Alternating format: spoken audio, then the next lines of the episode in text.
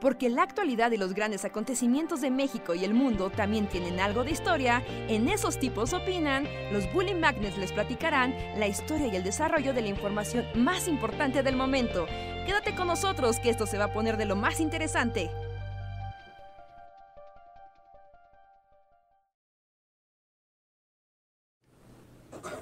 Y ahí estamos. Hola, hola. Gente, ¿cómo están? Bienvenidos a el Bully Podcast número, de estos tipos opinan número 261. El podcast donde opinamos, los deprimimos y los alegramos en igual proporción. Sean bienvenidos. ¿Cómo están todos? Hey, debería de verme, aunque sea un instante, para saludar a la comunidad. Hola a todos, yo soy Reinhardt, bienvenidos a el Bully Podcast donde vamos a divertirnos y a bajonearnos en la misma pasada.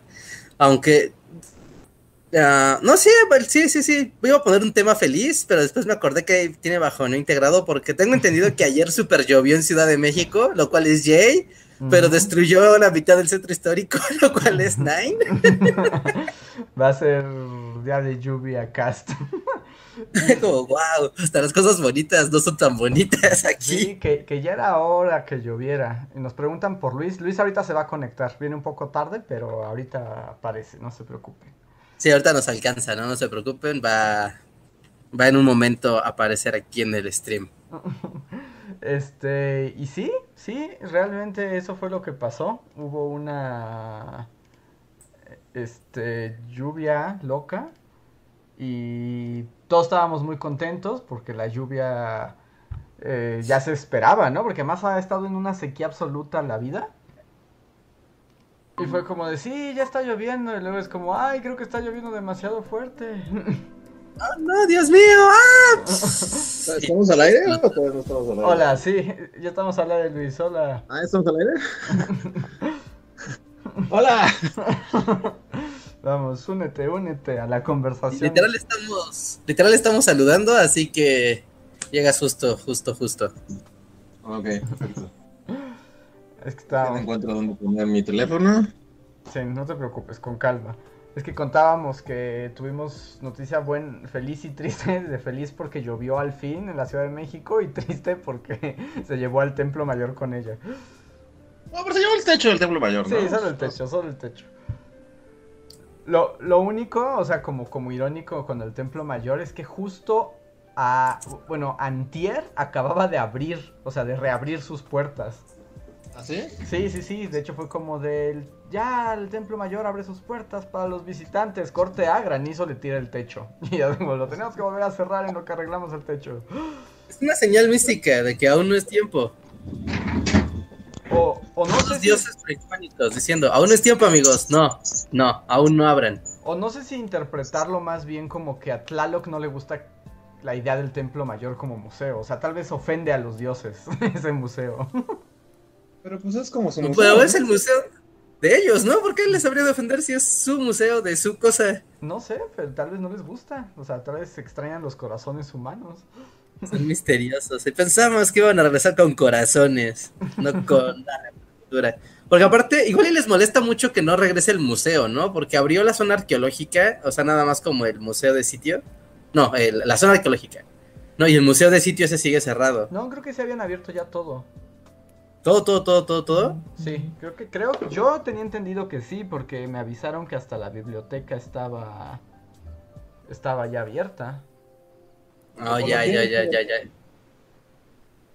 Entonces supongo que supongo que era todo, pero pues ya avisaron que en él que ya lo tuvieron que cerrar. Que sorry, que sorry, pero bueno. El mundo de la arqueología. eh, Ahorita yo no quiero incentivar a salir a ir a la gente así en hordas ni nada. Pero el mundo de la arqueología pandémica es lo mejor. Es lo máximo. ¿Por qué? O sea, Porque ¿por no qué? hay. Pues porque no hay nada como ir y que no haya nadie en las zonas arqueológicas y que disfrutes los lugares tú solo y, y que haya bien Bueno, poquitita o sea, yo, yo sé a lo, a lo que vas, Reinhardt, de, de que acabas de ir a la quemada y así, pero, pero supongo que ahí como que no hay nadie nunca, ¿no? O sea, pandemia Ajá, de no hecho, pandemia, sí, no, pero puedes encontrar como ese lugar bastante vacío. Eh, en fin de semana no, o sea, en fin de semana sí sí va gente y todo, no se llena ni mucho menos, no, no es un- una zona arqueológica súper popular.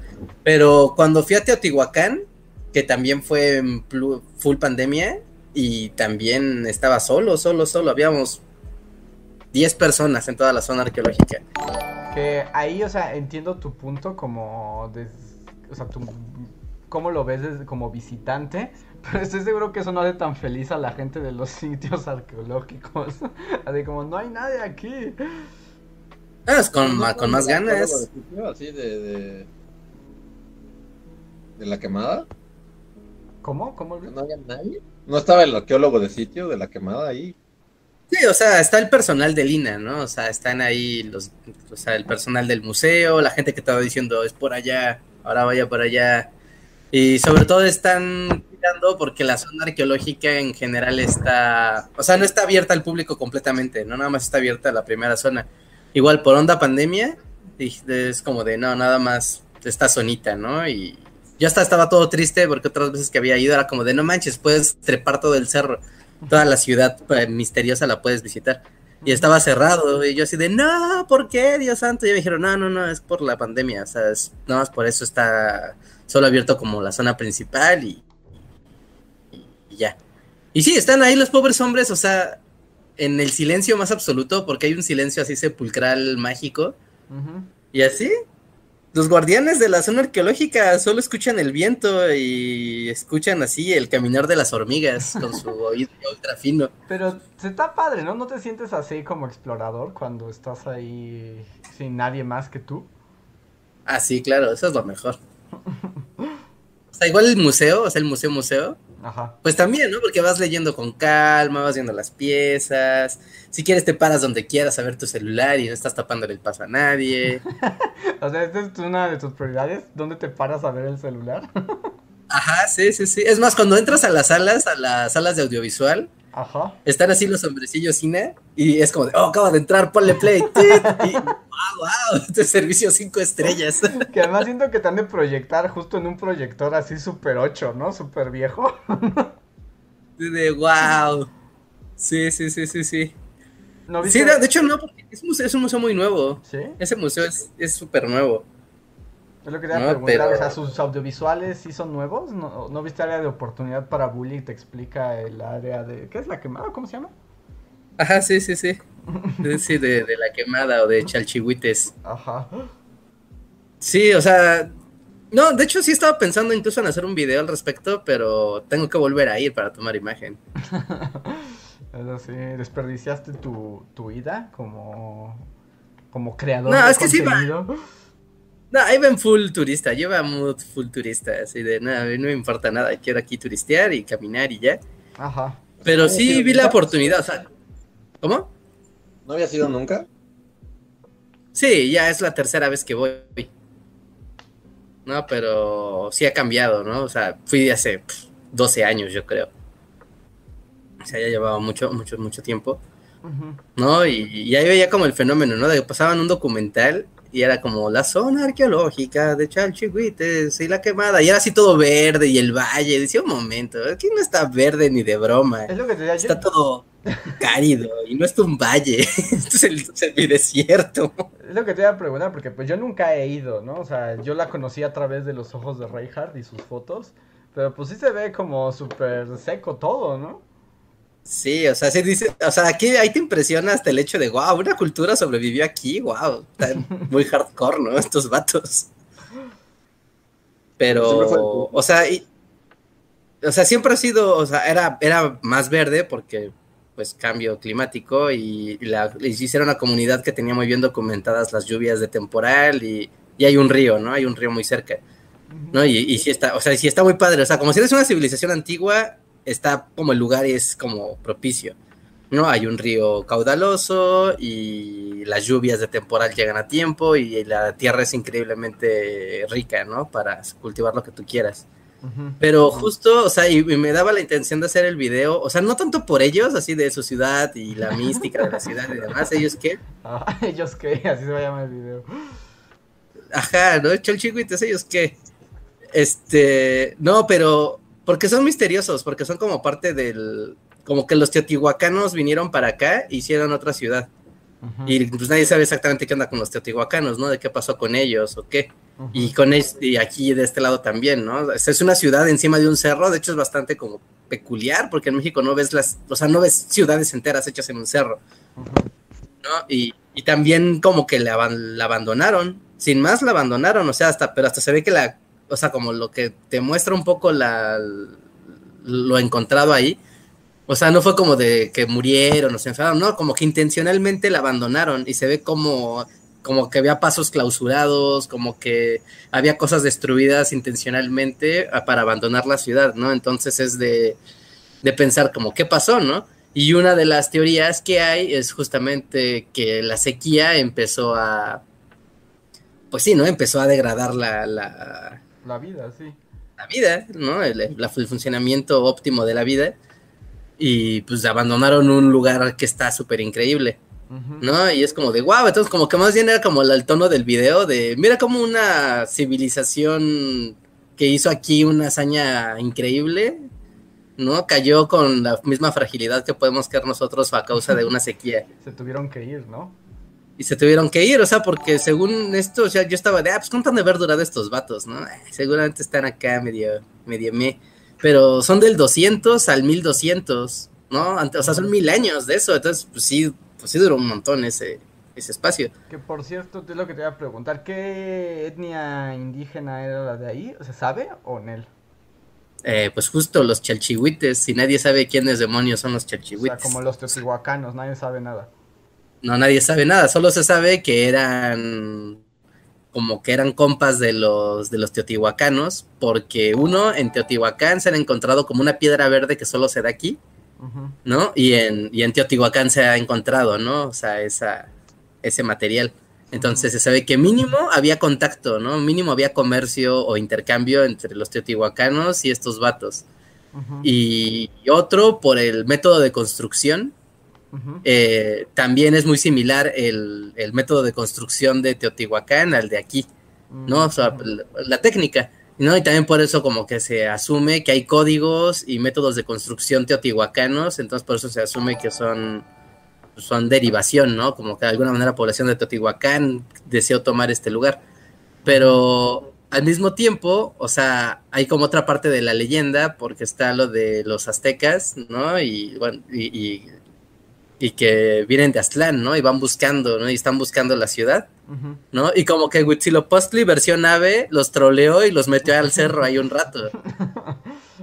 Porque, porque al parecer aquí la, la zona de Chalchihuites está eh, se menciona, ¿no? En el, en el mito de la, de la travesía de- del, del pueblo mexica, ¿no? Y, y se habla de un, o sea, pues se habla de un cerro y de una zona árida y, y ahí igual se han encontrado como, como códigos que, que te hacen pensar que igual nadie sabe porque nadie tiene certeza de nada, pero como que al parecer y por el tiempo-espacio, como que al parecer eh, Chalchihuites fue una de las ciudades que constru- construyeron o preconstruyeron antes de bajar a, al lago de México, al lago, ¿no? Al lago de Texcoco. O sea, que sean como premexicas. Ajá, porque al parecer estuvieron como 200 años habitando ahí antes de irse, de seguir su camino. Órale. ¿no? Igual son como premexicas, ¿no? Y es como, wow, pues qué padre, pero nadie sabe, ¿no? Con certeza nadie sabe. Sí, pues es que además, o sea, ese es el problema que tenemos con muchas de las cosas aquí, ¿no? Que no hay como registro, no hay muchos registros. O sea, ni quedan muchos, o sea, no había escritos en, o sea, no había papel como tal. Y pues lo que queda estaba en los, las piedras, en, en los edificios, y como no muchos sobreviven, pues ya no se sabe nada. Ajá, y aparte como, pues mucho de lo que se documenta, o sea, obviamente se, desde las culturas prehispánicas ellos ya- documentaban, ¿no? O sea, también documentaban su, Ujú. sus acontecer, ¿no? Pero el asunto aquí también lo que lo hace, igual que Teotihuacán, ¿no? De que cuando llegan aquí los peninsulares y empiezan a descubrir de, oh, el maravilloso mundo del mundo prehispánico, o sea, para ese momento estas ciudades ya están abandonadas. ¿no? Y ya llevan cientos de años abandonadas, o sea, al menos aquí la cultura de los chalchihuites ya llevaba 300 años de, de haber, de 300, sí, 300 años prácticamente de haber abandonado esa ciudad. Así que, pues ya, ¿Se está cortando Reinhardt o solo soy yo, Luis? No, se está cortando Reinhardt. Reinhardt, te fuiste como al limbo. Y quedó como en una Ah. pose de añoranza, así como... Sí, sí, sí, está mirando a las estrellas. ¿Ya me escuchan? ¿Ya me escuchan? Ya, Sí, ya, ya. ya. Ya, ya, ya, mejor quito el video, mejor quito el video. Ya, ok. Aunque nos perdemos de las grandes este, Reinhardts congelados, que ya podríamos tener toda una colección para una como fotonovela. Freeze frame Reinhardt. Como para memes, ¿no? Ajá. Sí, pero si se corta el, aire- el audio ya no está chido. No, no, no, no se escuchó. Ya, pero, pero bueno, no, o sea, bueno, nada más lo que decía era que para cuando llegan los peninsulares a, a América, Chalchihuites ya lleva 300 años abandonada, entonces es suficiente tiempo como para decir, what the fuck, ¿qué pasó?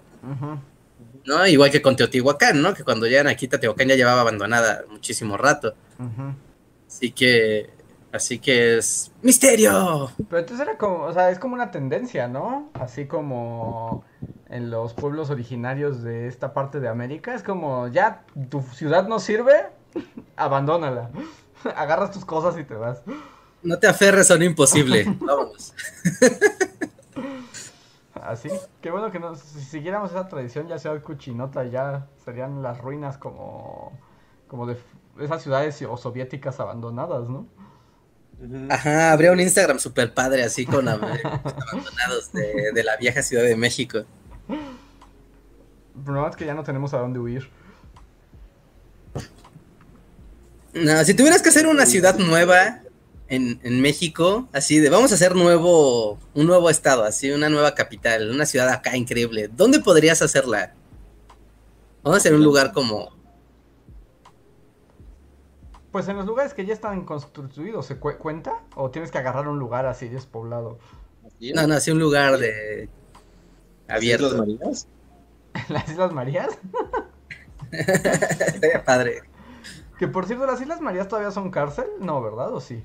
No, justo vi que ya las van a hacer como un lugar turístico. Sí, porque estaba como muy intenso, ¿no? La vida en la cárcel de las Islas Marías. Eso es un ¿Buen... tiene una película en las Islas Marías? Creo que sí. A ver, Islas Marías. Creo Película, que... este Pedro Armendáriz, ¿no? Sí tenía una película en las Islas Marillas. De hecho, hay una película de Pedro Infante que se llama Las Islas Marías, literal. Sí, sí, sí, literalmente. Está todavía. Y, ajá, y sí, mira, y es prisionero y tiene su, su traje de preso de rayitas y todo. Ya. Sí, sí, sí. Y Pedro Armendáriz Jr. también tiene una de que se llama Cadena Perpetua y le está en las Islas Marías. ¿Hay todo un género de cine mexicano en las Islas Marías? Parece que sí. ¿Es eso Debería. o, o Lecumberri, no? Y no, y no debería. Que, que Pedro Infante también estuvo en Lecumberri. O sea, en la vida real. No, no, no, ¿ves que Pepe el Toro?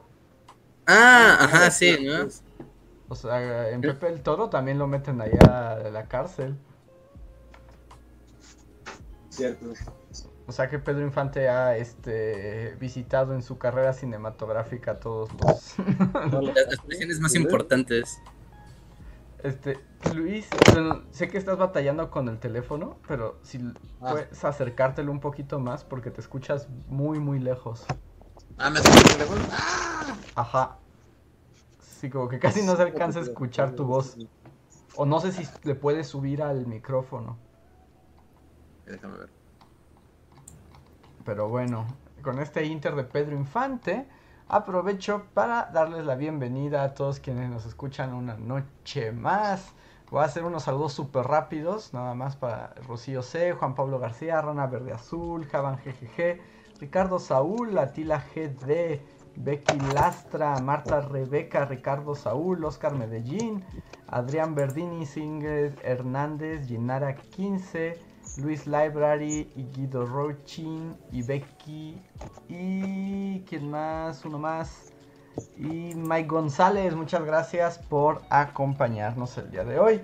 Les recuerdo que una manera de además de acompañarnos es de participar y apoyar a que continúe el Bully Podcast y los videos de Bully Magnets.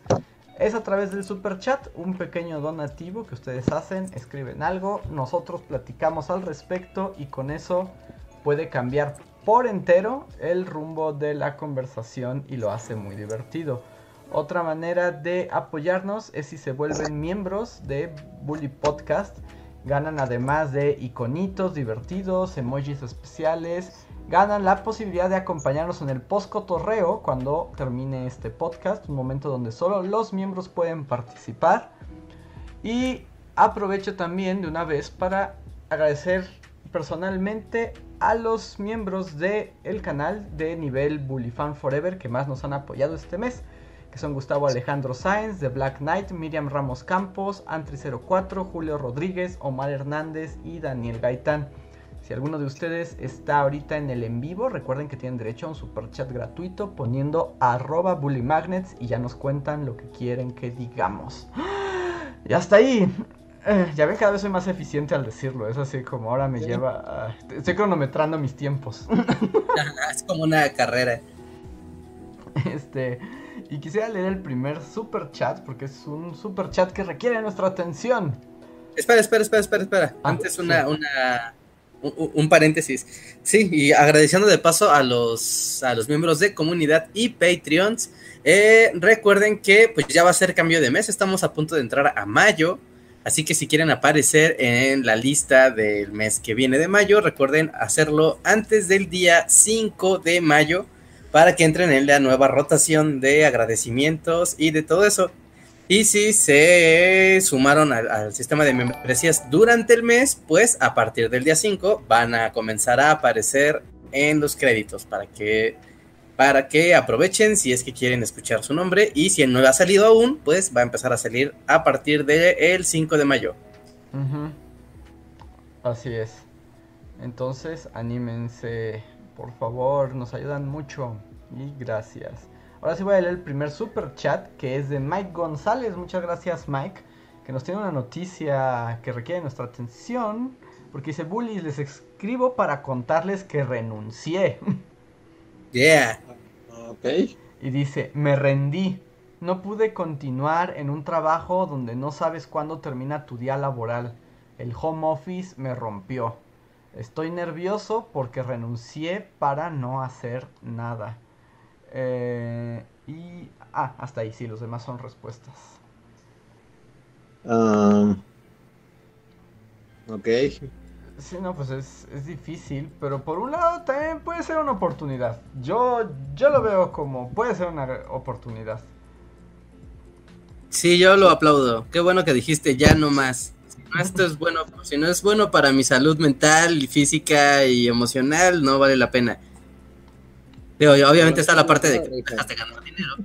No quiero hacer la parte que no lo aplaude, pero, pero si estás como en la incertidumbre tampoco está tan chido, ¿no? Sí, ese es el asunto, que es lo que nos dice que, que lo dejó para no hacer nada. Bueno, o sea, que espero que tengas como por lo menos un colchón. O sea, si tienes un colchón, también puede ser un momento como de, de, tratar de buscar un nuevo rumbo, o sea, no es fácil, ¿no? Como dice Luis, es así, la incertidumbre no, nunca es buena, pero a lo mejor conviene y espera Siempre conviene. Ajá, y espera un poco, y, y, si pasan los días y te das cuenta que no extrañas en nada el trabajo que dejaste, fue una buena opción. Sí, sí, sí. Sí, sí, está. Siempre ese, ese puente, ¿no? También de cambiar de rutina eh, es complicado, ¿no? Porque ya estás hecho como a un modo de, qué, hacer, cuándo hacerlo, qué horas y demás, y de repente como que el mundo está ahí frente a ti en su inmensidad y parece como de no tengo nada que hacer, pero al mismo tiempo eh, quiero hacer y, es como algo abrumador. Pero, pero, no, disfruta, disfruta primero como estos días de, ok, ya, me liberé de esto que me estaba estresando. y, pues busca otro trabajo o hazte un proyecto o descansa el tiempo que consideres necesario. Ahora sí que también depende, ¿no? De, de tu situación personal, ¿no? Porque si dependes así de que tienes que pagar la renta ya en 15 días y no tienes lana, pues ahí sí tienes un problema, ¿no? Que nos Pero dice supongo que que no se lo consideraste antes de, de nos renunciar. dice Mike nos dice, sí tengo un ahorro, pero es raro. Pues sí, pues sí, siempre, siempre es raro perder un trabajo. Es raro, pero luego puede ser bueno. O sea, yo solo pienso cuando nosotros dejamos el imperio, no inventes, yo sentí así como un peso. Así se levantó de mis espaldas. Y, y, y después de todo el tiempo, no hay, no ha habido un día en mi existencia que diga, oh, extraño ese trabajo. Extraño esa tensión pasivo-agresiva que existía en ese ambiente laboral. ¿Ustedes sí? ¿En algún momento de sus días han extrañado No, el imperio? No, jamás. No, jamás. Incluso hasta por ejemplo, o sea, yo desde entonces ha sido muy rara la vez que he comido como en fast food, así como, o como en todos esos lugares que solíamos comer. Sí. O sea, ya no quedé como totalmente. O sea, ya, ya no puedo. Simplemente no puedo comer así como. En, en lugares así de, de centro comercial. O sea, ya, ya ves un McDonald's de centro comercial y ya sientes pánico. Y un poco.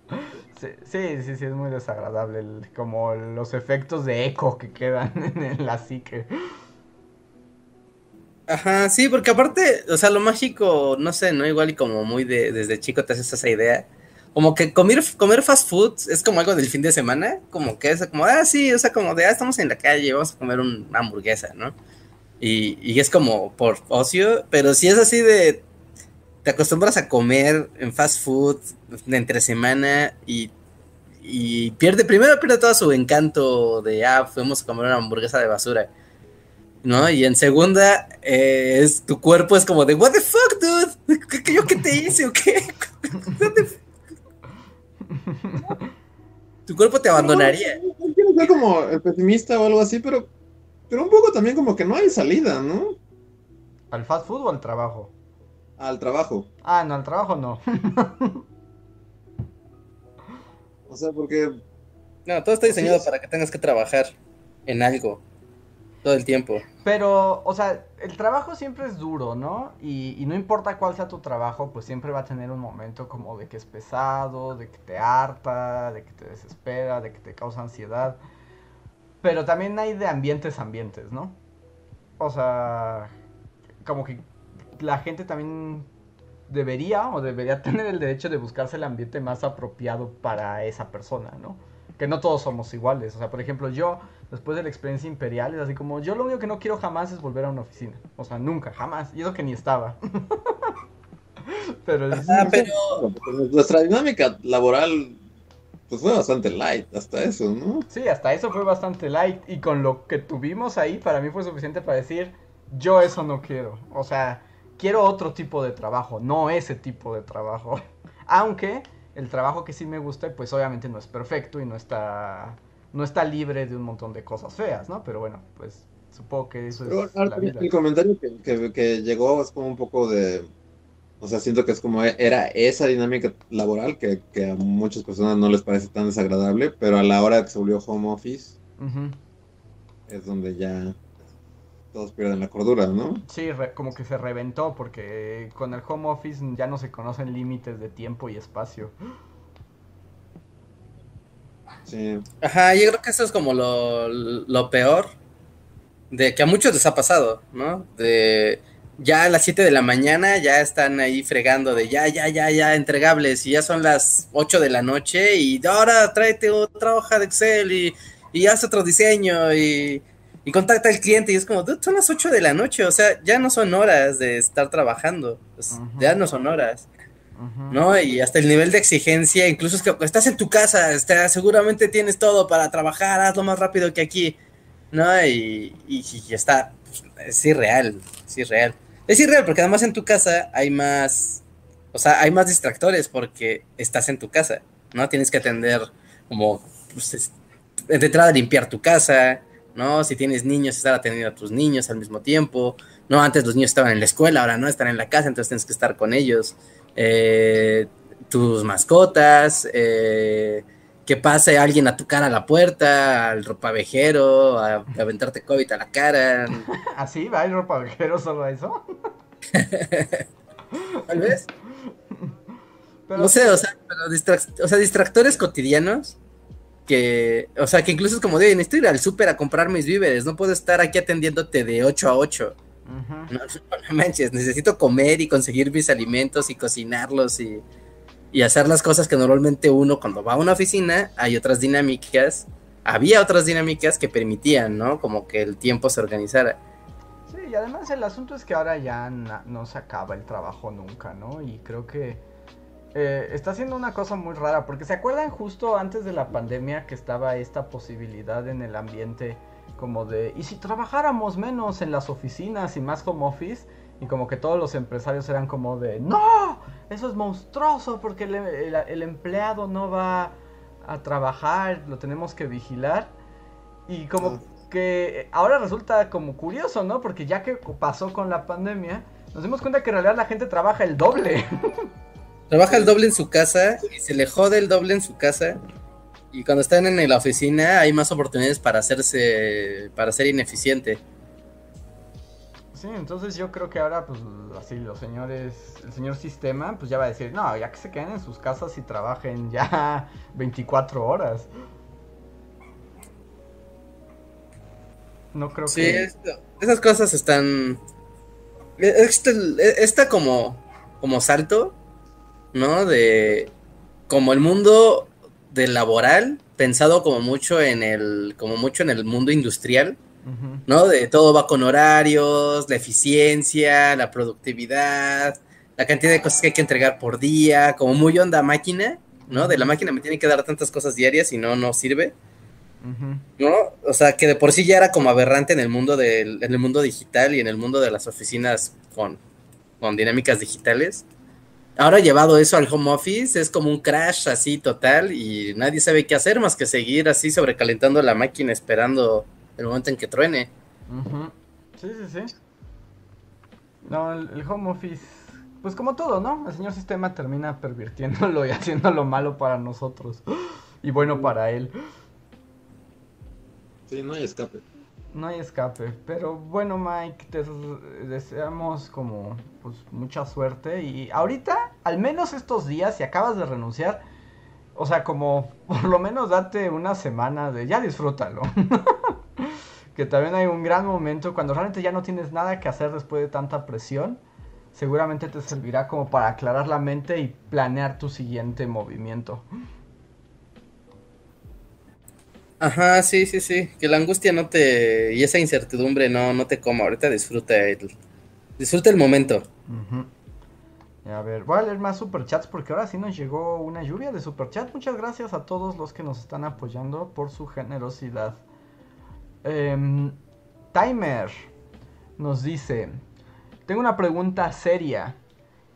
¿Creen que nos convertiremos en Venezuela cuando desaparezcan los órganos independientes? wow, sí, densidad así. no, la respuesta es no. ¿Qué reja? ¿No? No, que la respuesta es no. O sea, no, En, o sea, no en Venezuela. Y además esperamos que no desaparezcan los órganos autónomos, ¿no? Um, ajá, pues sí, no, no, que no desaparezcan o que los reformen o los hagan eficientes o no sé. Pero pero ahorita todo es como muy confuso. La verdad es que vale la pena como acercarse mucho a ver qué dicen, ¿no? O sea, qué, qué, qué dicen en la política. Y cuando dicen qué van a hacer, o sea, literal acercarse a ver como el plan de qué van a hacer, porque si tú escuchas los medios de comunicación tal cual, pues es muy raro, porque vas a escuchar a Broso y a Loret de Mola o al Reforma o así diciendo, esto es de los empresarios lloran. Y es como, bueno, pues depende de quién le pregunte, ¿sabes? O, o también, si nada más escuchas las mañaneras, son como la hora de las ocurrencias del peje, ¿no? Ajá, si nada más escuchas así las mañaneras en seco, donde se puede decir lo que sea y no estás viendo como institucionalmente qué se va a hacer, o sea, ya en el papel, así de, ah, mira, la reforma de tal, o la abolición de tal, o lo que sea, hasta ahí ya te enteras bien, bien, bien qué va a pasar. Todo lo demás es puro, puro circo. O sea, a mí... creo, que, ahorita es como, o sea, es puro circo, ¿no? Más bien todo. Y es que más para colmo estamos en elecciones mugrosas. O sea, pero si hay gente sentándose y, fijando como como cosas. Pues es lo que no se sabe. gente bailando con botargas así de... Pues ahorita hay como muchas cosas, pero a lo que se refiere Timer un poco, a mí sí me preocupa como esta iniciativa presidencial de desaparezcamos todos los órganos autónomos. Ahora, el gobierno controla todo porque el gobierno es bueno. Y es así como, no, la idea de los órganos autónomos es precisamente que regulen al gobierno que nunca es bueno. Eh, El gobierno es bueno. el gobierno no es bueno, jamás ha sido bueno, no importa quién lo detente. bueno. O sea, a mí eso sí me genera un poco de taquicardia, ¿no? O sea, el asunto de la posibilidad de que se desaparezcan los órganos que regulan al gobierno, que además no hay que olvidar, es el gobierno de México. O sea, no es así como...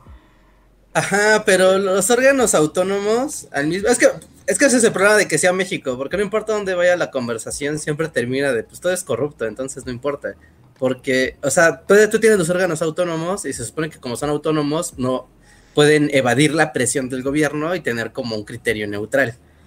¿No? Pero de repente ves quienes lideran los órganos autónomos y son gente que está vinculada a, a, a poderes fácticos o a personajes que están directamente vinculados con el poder.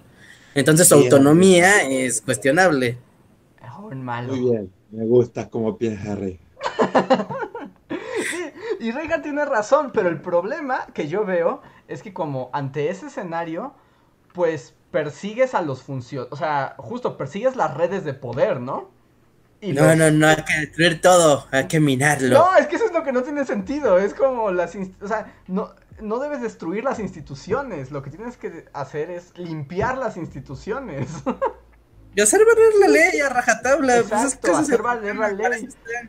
Hacer valer la ley no es difícil, o sea, o sea, yo sé que sí es muy difícil para mucha gente, pero, pero es que es- están hechos bajo órganos legales y constitucionales y demás, o sea, y como vinculando esto con un caso como muy popular del momento, como toda la bronca que se traen con el INE, que pues es autónomo, ¿no? Y es como, empezando por el INE porque es malvado, ¿no? Y, y le discuten al INE que antes hacían trampa y ahora que ellos hacen trampa, el INE entonces sí, sí sale a reclamar y reclaman que ellos quieren hacer trampa porque antes se podía hacer trampa.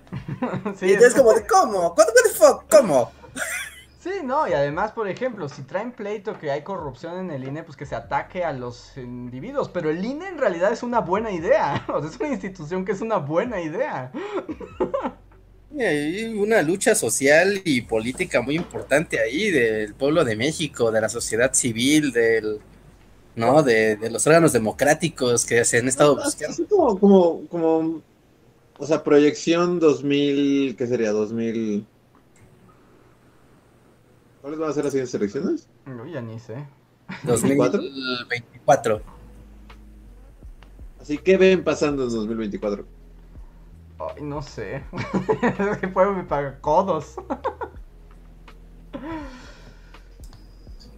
no sé, es que por ejemplo, yo creo que ahí sí va a haber un, o sea, eh, dependiendo qué tan efectivo es este ataque a las instituciones. Es que digo, yo no tengo problema con que destruyan a todos los corruptos y la gente horrible que trabaja en las O instituciones. sea, van a destruir las instituciones, precisamente. Eso sí me asusta un poco. O sea, eso sí me asusta. Porque nadie se acuerda del tiempo cuando no había un himne, o sea, cuando no había un IFE. Y literalmente era el gobierno el que controlaba las elecciones. Y pues era como, somos el PRI, volvimos a ganar. Uy, qué cosas, ¿no? o sea, ya nadie se acuerda de esa parte.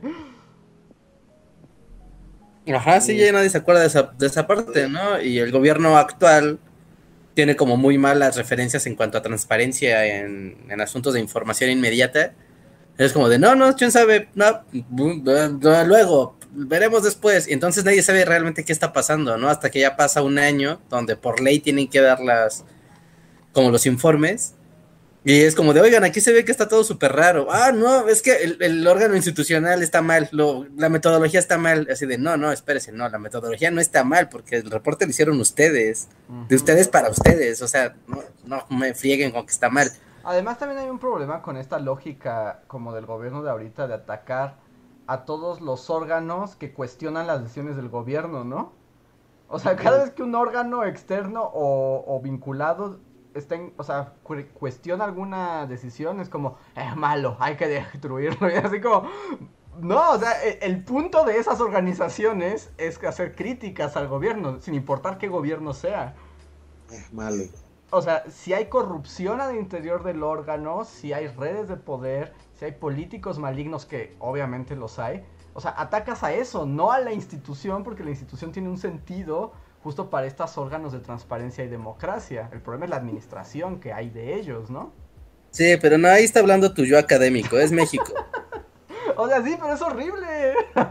No, o sea, porque es un montón de gente corrupta diciendo que va a perseguir a gente corrupta y después esa gente corrupta se va a unir al partido corrupto. Y o sea que no importa quién pongas, porque el que pongas va a ser corrupto, es como una paradoja, ¿no? Sí, exacto. Pues no sé, mi, mi, o sea, ahorita es así como mi cruzo los dedos es que nada más sea parte también de todo el dimes y diretes ahorita, elecciones, política, etcétera. Porque si empiezan a desaparecer todas las instituciones, sí me voy a asustar un poco. Van a desaparecer. Esto es como el PRI, así, el PRI de los 70s, remastered. Van a desaparecer, Creo que no hay como duda al respecto, ¿no? O sea, sí, si creen que desaparezcan, Sí. Pero no inventen. ¿Quién sabe? Es que aquí mucho depende. No, es que. No, no, no, ya no, no quiero hablar de elecciones. No, me niego. No, no quiero. Es que el tema va para allá, porque es que. O sea, si no te gustan estas decisiones y todo, pues el contrapeso es el Congreso, ¿no? Es el- la Cámara de Diputados y de Senadores. Pero también son una bola de payasos, entonces, ¿no? Y que igual, cuando le van a decir que no a todo, como si fuera un partido de fútbol, y le van a decir, o sea, los que le van al presidente le van a decir que sí a todo, así diga que hay que tener todos cuatro dedos, hay que cortarnos un dedo todos porque sí, y van a decir que sí, y los otros vatos, así estén dando una muy buena idea desde el gobierno, van a decir que no, porque no, porque son del otro color y no les importa y, y no. Entonces es como, como bastante chafa, ¿no? El nivel de discusión política que hay, pues es de, mira, si quieres ponerle un freno a estos vatos, vota por mí. Oye, pero tienen ideas que tal vez sí están padres. No, no, no, no, Ya nada. digo, voy a hacer exactamente lo mismo que el otro, solamente de otro color. Ajá, entonces es, es bastante, no sé, es bastante paradójico. Yo no, yo de plano, fíjense, o sea, siendo como muy de, de en YouTube, hay que apoyar a los creadores y todo y demás. Yo neta, mm, llevaba años que no colocaba el adblock para no ver publicidad en YouTube, porque es como de no, es que los comer- ves comerciales de políticos uno tras otro tras otro y son horrendos y son estúpidos. Y, y- tú sabes que todos son una bola de ladrones y de impostores y de gente que no tiene ni idea de qué está haciendo. Y, ¿no? Y, y terminas viéndolo a nivel, al más alto nivel institucional, que también ves ese mismo patrón de, pues, esta, esta gente son un montón de, de cirqueros, cirqueros profesionales, pero cirqueros al fin. Sí. Y es que además, al final del día, y ese es el gran problema, o sea, es que es un nido de cucarachas, ¿no? O sea, tú, tú te asomas al Congreso y es un nido de cucarachas. Y todas están como peleando por su propio beneficio. Entonces, da, da un horror. Pero ahora, si esas cucarachas ni siquiera ya fingen a que juegan a las instituciones democráticas, entonces ya es reino cucaracha definitivo. lleva siendo reino cucaracha muchos años, ¿no? ¿Cómo? Lleva siendo reino cucaracha ya varios años, siento yo. Sí, sí, sí, pero tengo que al menos todavía está el, el- el juego de la simulación institucional, pero pues a ver qué pasa. A mí, vuélveme a hacer esa pregunta, Luis, cuando se resuelva este asunto de las instituciones. Yo digo, no, buen camino, así como... En el mejor de los casos, Maximato Reloaded. Maximato Reloaded. Ajá. Sí, en el peor sí. de los casos, Porfiriato Reloaded. Aquí el asunto es que es Reloaded. Eso es lo Ah, malo. sí, pero...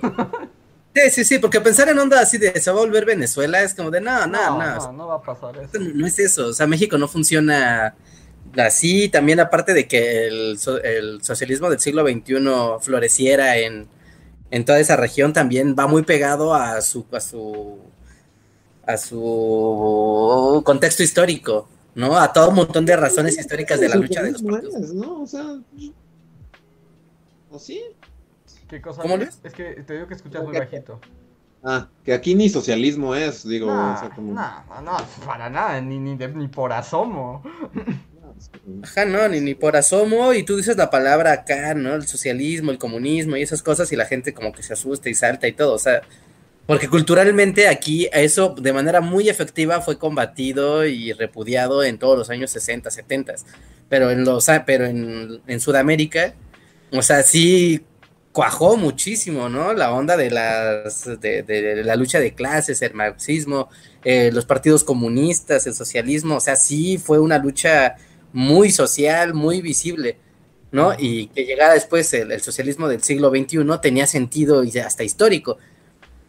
Así que, que, que, que es, y, la onda de las guerrillas y los gobiernos paramilitares y el hay que correr a los gobiernos extranjeros del intervencionismo norteamericano. O sea, eso aquí en México no, no cuaja, eso aquí somos gringos wannabe. Tenemos que tener otro tipo de, de, así aquí el orden es más dictatorial, siniestro, al estilo máquina de poder prista. Sí, es que es distinto, o sea, es un contexto diferente, o sea, no, no va a pasar. ¿Qué va a pasar? No lo sabemos. Que nada más hablando como de estos términos, no, solo quiero tocar el tema súper rápido, ya lo mencionó alguien en un chat normal, pero es que yo no pude evitarlo porque me acordé de Reinhardt. Este, y me preguntaba qué pensaría de Reinhardt y su siempre querida Fernanda familiar. ¿Por qué qué hizo Fernanda familiar? ¿No viste? No, no tengo idea. No inventes, no inventes. Es que ¿Aló? en su programa de radio este dijo que había que, ya sabes, porque están como que es el fin de los tiempos, todos ahí en ese en esa cadena de radio. Este, y entonces dijo que, que había que ver qué estaban haciendo con los libros de la SEP, porque los libros de la SEP, ahora los nuevos que acababan de hacer, promovían el fascismo, el franquismo, okay. el socialismo sudamericano y el comunismo soviético. todo al mismo tiempo. promover todo a la vez. ¿Qué te estás todo al mismo tiempo. Así, todo, todo junto. Sí, no está raro, ¿no? No, pues no tiene ningún sentido. Esa mujer no tiene idea de lo que está hablando. No, bueno, nunca ha tenido, pero. Sí, no, como que no, no vio el libro, porque ¿cómo va a promover el franquismo y al mismo tiempo el comunismo soviético? Así estamos, así de mal estamos, Richard, que podemos juntar todo así en un mismo lugar. Sí, ya, de una vez, un nazis vampiro. Ajá, de hecho yo, este, bueno, creo que hasta circuló por ahí. ¿Se acuerdan en Los Simpson justo que... ¿Quién es? ¿Es, es, es McBain que pelea contra los Es nazis comunistas? Contra los nazis comunistas, ajá. Ajá. o sea, básicamente Fernanda Familiar cree que los nazis comunistas nos van a atacar. Wow. Sí, dale unas pastillas a esa señora para que se calme. Sí, no, no, además completamente absurdo. Y lo peor es pues, que convenza a gente con un discurso que no tiene ningún tipo de, de validez. Pero sí Sí, convence pues gente. tiene, ah, Sí. tiene un quórum increíble, o sea, tiene, o sea, el podcast, solo su podcast, no habla de sus programas de radio, pero solo sus podcasts, o sea, siempre están en el top 10 de lo más escuchado de México. O sea, no es poca cosa. Sí, no, es muy poderosa. Y, y lo peor es que con ese comentario sí fue así como, wow. O sea, hay gente que puede decir esto, hay gente que realmente no entiende nada. O sea, yo no puedes no entender nada, no estés en tu derecho de ser tan ignorante como tú quieras. Digo, no es un privilegio ser un ignorante, pero tienes el derecho.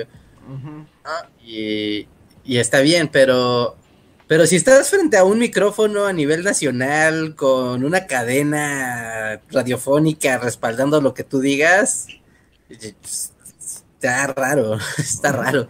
Sí, ¿no? Y además, o sea, obviamente, ahí es donde me entran esas dudas como de Luis y, y cuando, con, y la onda conspiranoica. Es como, a veces me pregunto, por ejemplo, cuando dice eso Fernanda Familiar, ¿es realmente tan tonta que cree que lo que dice tuvo sentido? ¿O realmente sabe que está diciendo tonterías solo para generar pánico? Yo ya no sé nada, la verdad es que yo ya. Ya no sé nada. Ya, o sea, no... no- ¿Cuándo te va a alcanzar la realidad, Luis? No puedes no estar, llevas un año sin saber nada. Llevas un año que renunciaste a saber cosas y un día la realidad te va a Llevo alcanzar. más de un niño que renunció a saber cosas. ¿Pero qué? ¿Quién me va a obligar a saber cosas, Richard? ¿Tú? Yo no, la realidad, la realidad abstracta y compleja. No, al contrario, la concreta, ¿no? la abstracta no te hace nada. Bueno, sí, la realidad.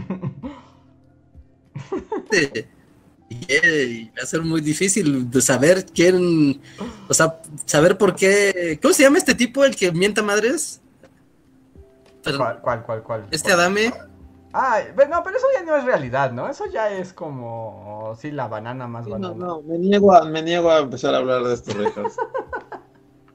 no, es como, ¿por qué? No voy a hacer, no voy a, pues no voy a hablar de él. yo sé que no, pero es como está pasando. O sea, eso. E, ellos son un síntoma de un mal mayor que está ocurriendo. Pero. No sé. no vamos a lidiar con esto en este momento. Sí, no, no voy a lidiar con esto en estos momentos. Sí, no, yo tampoco quiero, yo estoy contigo de que tampoco quiero, pero, pero lo ves y es como de cómo, no, no, what the fuck, no tiene sentido. Ahora que también hay que tomar este aire, porque además, justo ahorita con el mundo elecciones, es cuando todavía la banana se pone más horrible. Y por sí, pues saca su pus. Ajá. Y por eso voy a aprovechar esta pausa para leer otros superchats porque se me están ya desapareciendo. Y venga, venga. El siguiente superchat es de Luis Uriel Díaz que nos pregunta si hemos visitado Cantona. No. Yo no sé qué es Cantona, supongo que es un sitio también arqueológico. La selva La Candona, esa es la selva La Candona, ¿no? Cantona. Dice, es un importante sitio arqueológico ubicado en el estado de Puebla, cerca de la frontera con Veracruz. Ah, a mí me llevaron una vez en la escuela, ya, ya vi. Sí, en la secundaria me llevaron ahí, está muy bonito. Ah, pues sí, también se ve como medio moderno el museo, ¿eh? Aunque... Llegaron niños de secundaria y solo estaba ahí echando relajo, pero no me pregunten qué pasó ahí o qué es ahí, ¿no? Pero estaba bastante padre. ¿No aprendí sí, me acuerdo. nada del mundo cantona? No, no, yo estaba ahí, que ahí corriendo como loco y golpeándome con mis amigos. No, recuerdo qué pasó en Cantona. Bueno, no recuerdo qué, qué me contaron, ¿no? De Cantona es un lugar muy importante. Y Así como, recuérdenlo, esto servirá para el resto de sus vidas. Ya ves, si hubieras puesto atención, ahorita podrías... Ajá, dar toda una cátedra de Cantona. Ajá, e ilustrarnos sobre Cantona.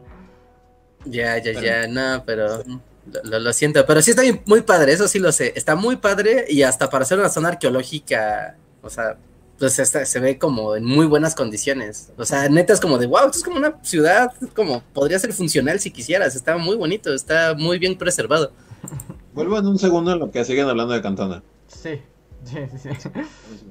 Este, y bueno, más bien iba a pasar al siguiente superchat que es de Sergio Rodríguez que nos dice, es poco, pero gracias por su trabajo, los quiero mucho.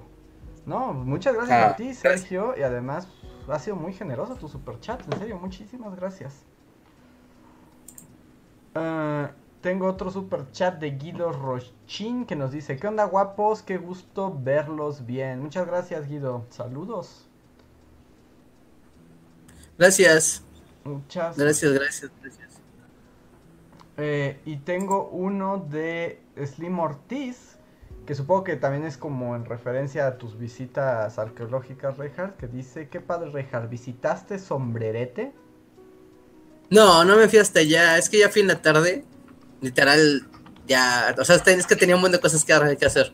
Entonces nada más me di un ratito y pues estuve ahí a las de 2 a 4, que es cuando cierran la zona arqueológica. Realmente fue una visita super express. Y ya de ahí literal me regresé a Zacatecas capital. ¿Sombrerete es otra ciudad zacatecana o es un sitio? Sí, es otra ciudad. Es otra ciudad que estaba más adelantito. Ahí cerca está también Jerez. Y está. Y también es que hay varias.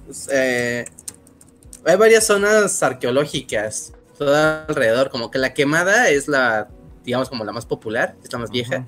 ¿No? Pero. Pero hay. Hay más. Y está el pueblo de. Bueno, es más es la ciudad, ¿no? El Sombrerete es una ciudadcita. ya, nunca, de hecho, nunca la he conocido. Nunca he ido a Sombrerete. He ido a Jerez, he ido a Fresnillo, he ido a. Creo que a Río Grande fui una vez. Y, y así, ¿no? Pero a Sombrerete no, nunca he ido. Es como, ¿y qué hay ahí? O sea, ¿se sabe? ¿En Sombrerete? Ajá. Pues un templo muy padre, como todos los pueblos de México. Hay una iglesia gigante con una virgen, creo. Ajá. Ah, está como está la Sierra de Órganos. Bueno, inicia ¿Qué? la Sierra de Órganos. ¿Se llama Sierra de Órganos? Están bien padres las sierras de órganos. ¿Ves que son estas, pues, ah, como estructuras de piedra gigantescas, pero así como un órgano tiene muchos tubos, ¿no? Ah, De estos de- Ajá. El viento. Así si quieren googleen, así pongan Sierra de Órganos de Zacatecas o Sierra de Ah, Órganos sí, y ya. Ah, bueno, es increíble. Yo me imaginé bonito. como cuando dijiste Sierra de Órganos para una... Así pensé en vísceras y, Tripas. y tripas. Y dije, ay, no, yo no quiero ir ahí. Ah, ya, ya, ya, no, no, no, no, como de órganos del instrumento musical. Está bonita. Bueno, veo las fotos. Sí, sí, es muy bonito. Y de hecho, no sabía que era pueblo mágico, sombrerete. Estoy viendo que es pueblo mágico, además. Y, y ya, y pues todo es rosa, como en todo Zacatecas, ¿no? Toda la cantera rosa es muy bonita y hace que el caminar por las calles sea como, como súper colonial mágico. Ajá. Wow, tantos lugares. Ahí sí yo, como que mi, con- o sea, como que mi mapa es de Age of Empires, está muy en negro siempre. ¿Está Está- cerca del sombrero? No, o sea, cerca comillas, porque son como hora y media de camino, hora y media, tal vez dos horas, desde, las, desde capital hacia allá. Ok. No, o sea, pero son como 150, 160 kilómetros de distancia, pero pues como vas en autopista, pues los harás en hora y media, dos horas. Sí, no, no, para mí son lugares nuevos y mágicos. Pero bueno, ahí queda la respuesta. Reinhardt no fue a Saludos. Saludos a toda la gente de Sombrerete A y ver. de Zacatecas. Tengo un siguiente super chat de Mr. Ed 88, que asumo está en Colombia. Muchas gracias. Porque además me gusta porque este, los super chats en pesos colombianos, o sea, tienen muchos ceros, entonces se ve así como... Mm, gigantesco. Ajá. este, porque son como, ¿cuánto dice? 20 mil pesos colombianos. Y nos Wow. dice, solo quería comentar que nunca ver- vi Remy de niño. Está en Prime Video y comencé a verla después de que la mencionaron. Voy en el 4 capítulo y doy gracias por no haber destruido mi psique en la infancia. Que en el cuarto ya te jodió. Pues desde el primero, ¿no? Porque, o sea, no tengo tan claros los capítulos. Pero literalmente el primero es. mm, Mi papá alcohólico me cambia por una vaca, ¿no? Señor pero es X, o sea, como todos hemos tenido un papá alcohólico que nos ha cambiado por un vaca. Pero, o sea, según yo recuerdo, o sea, bueno, y tal vez, o sea, pues, estamos hablando de hace 45 años, Ajá. Pero según yo recuerdo, o sea, como mi acercamiento a Remy, como que tú, tenía un colchoncito así en el que todo era alegría y buena onda, y vean, tengo mis perritos y mi circo de animales, y como que eso duraba un rato. Ajá. Y ya después todos morían y, y, y- y era horrible. Pero Sí, como que tiene todo es bonito y, y tengo mis amigos y todo es padre. Pero. Sí, ¿no? Tiene puentes de felicidad seguido de altas dosis de depresión y después regresas a momentos de felicidad como y así. así como, ah, quisiera que mi papá fuera alcohólico y me hubiera vendido un circo, ¿no? O sea, por, uno, por unos capítulos y luego ya te das cuenta de que, pues no. la ¿O te hubieras preferido irte con el señor Vitalis? Porque además el señor Vitalis al principio es muy malo con Remy. Nunca, nunca le. no, o sea, pero nunca le pegan ni nada, ¿no? No, pero lo mata de- no, pero- Lo obliga a trabajar para alimentarlo. O- O sea, un día antes Remy estaba en su casa acá, súper tranquis, así haciendo su tarea. Pero bueno, mi punto es que según yo sí tarda. O sea, según yo, ¿a poco para el cuarto ya tienes problemas psicológicos? Pues eh, según yo, que te vendan por una vaca ya es bastante problema psicológico. No es la fantasía de todo niño, que lo vendan a un circo.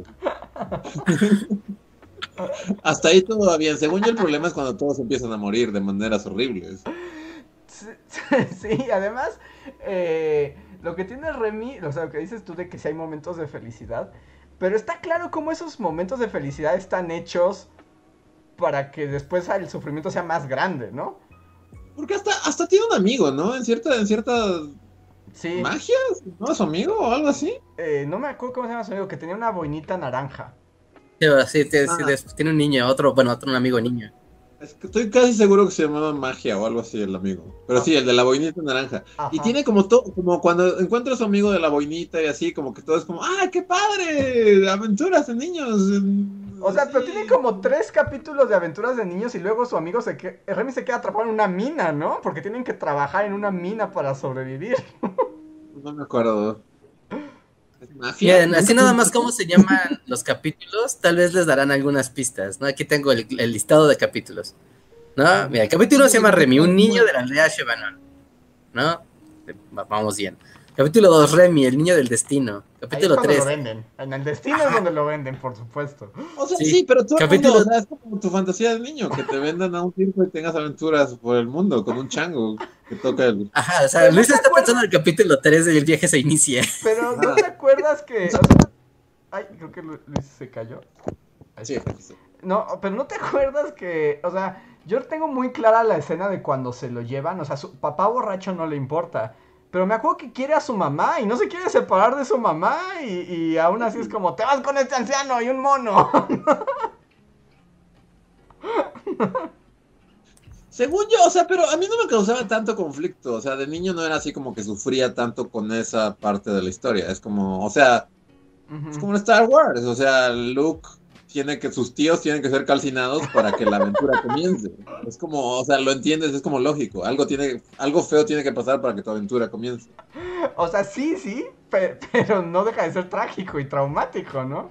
O sea, sí, también que Luke haya visto a sus tíos calcinados fue traumático, pero dices, va, tenía que pasar para que vayamos a tener aventuras por el mundo. Que de hecho ahorita que lo mencionas, como que Luke se olvida pronto de sus tíos calcinados, ¿no? Se entiende, ¿no? No sé si calcinaran a tus tíos y los vieras calcinados, no sé si sería tan fácil continuar tus aventuras espaciales con Chewbacca. Pues dos días más tarde estás con un señor mágico que mueve cosas con la mente, entonces igual y sí.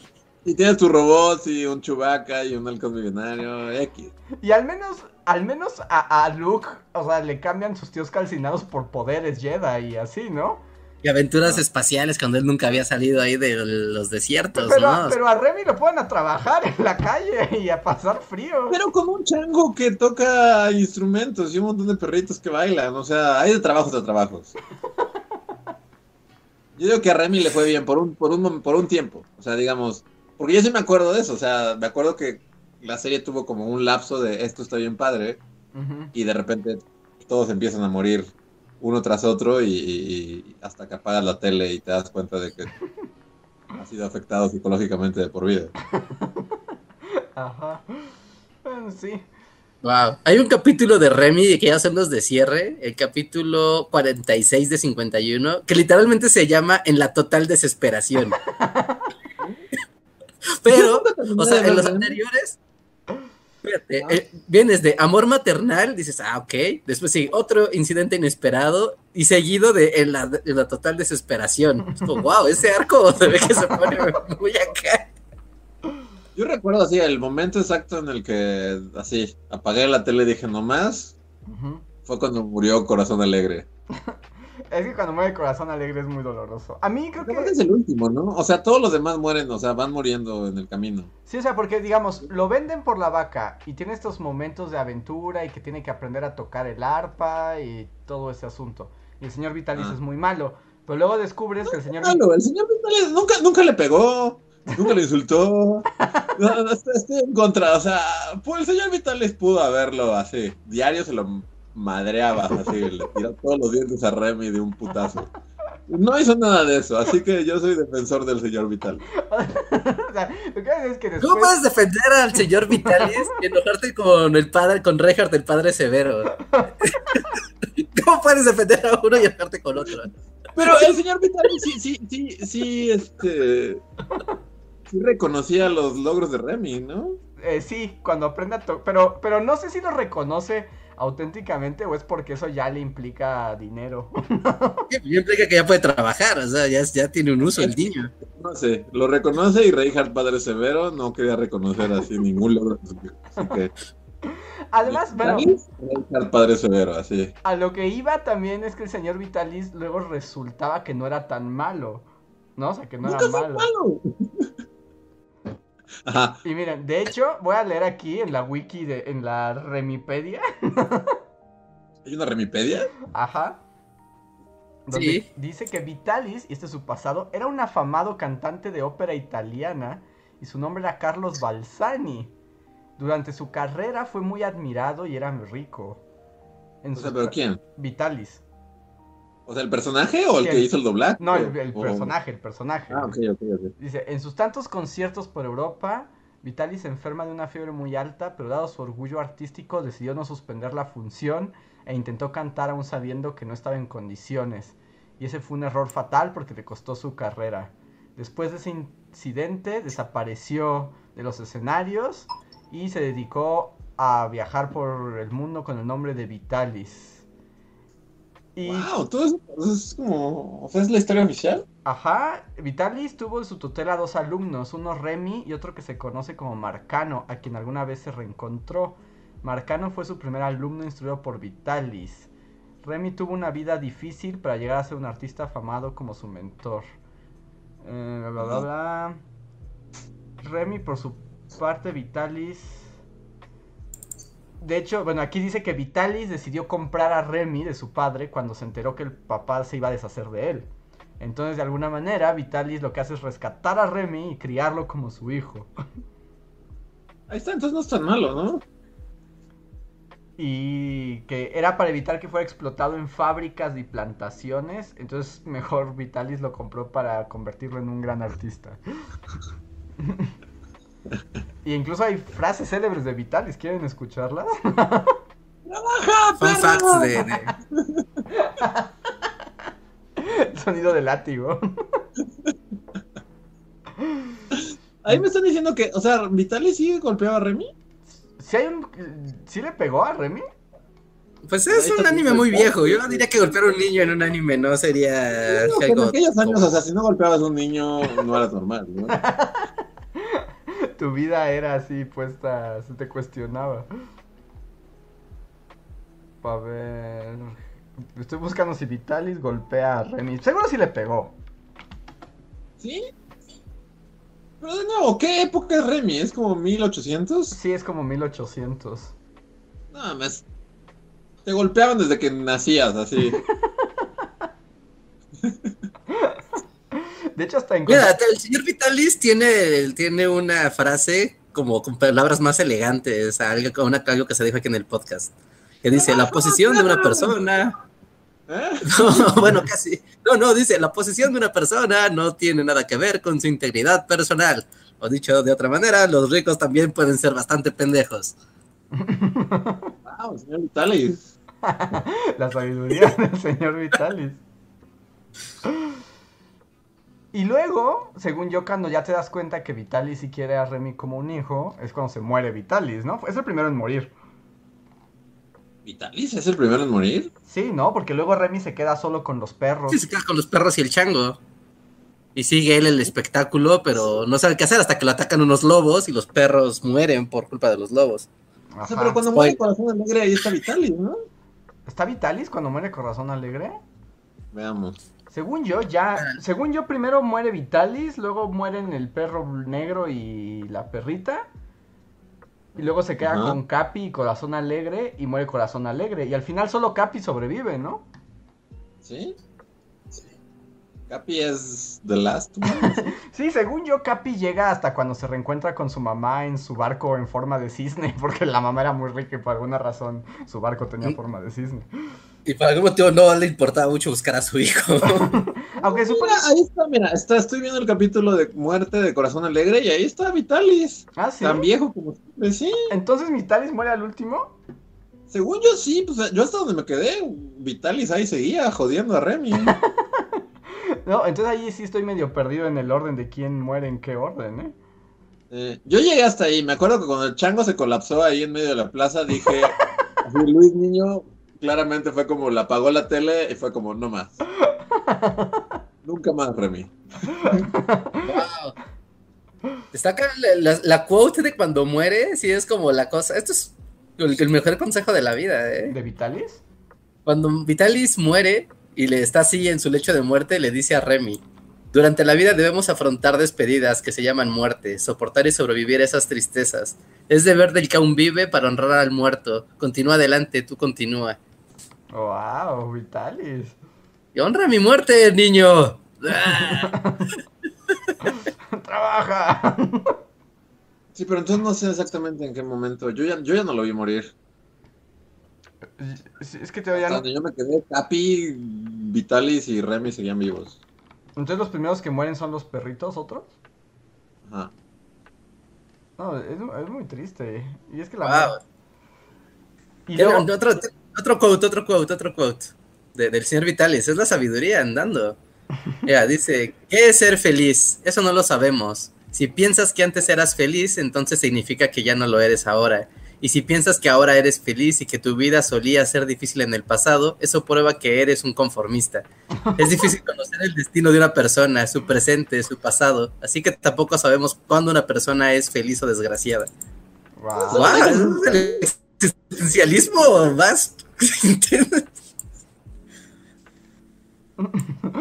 Vitalis. ¿Quién te lo dijo eso?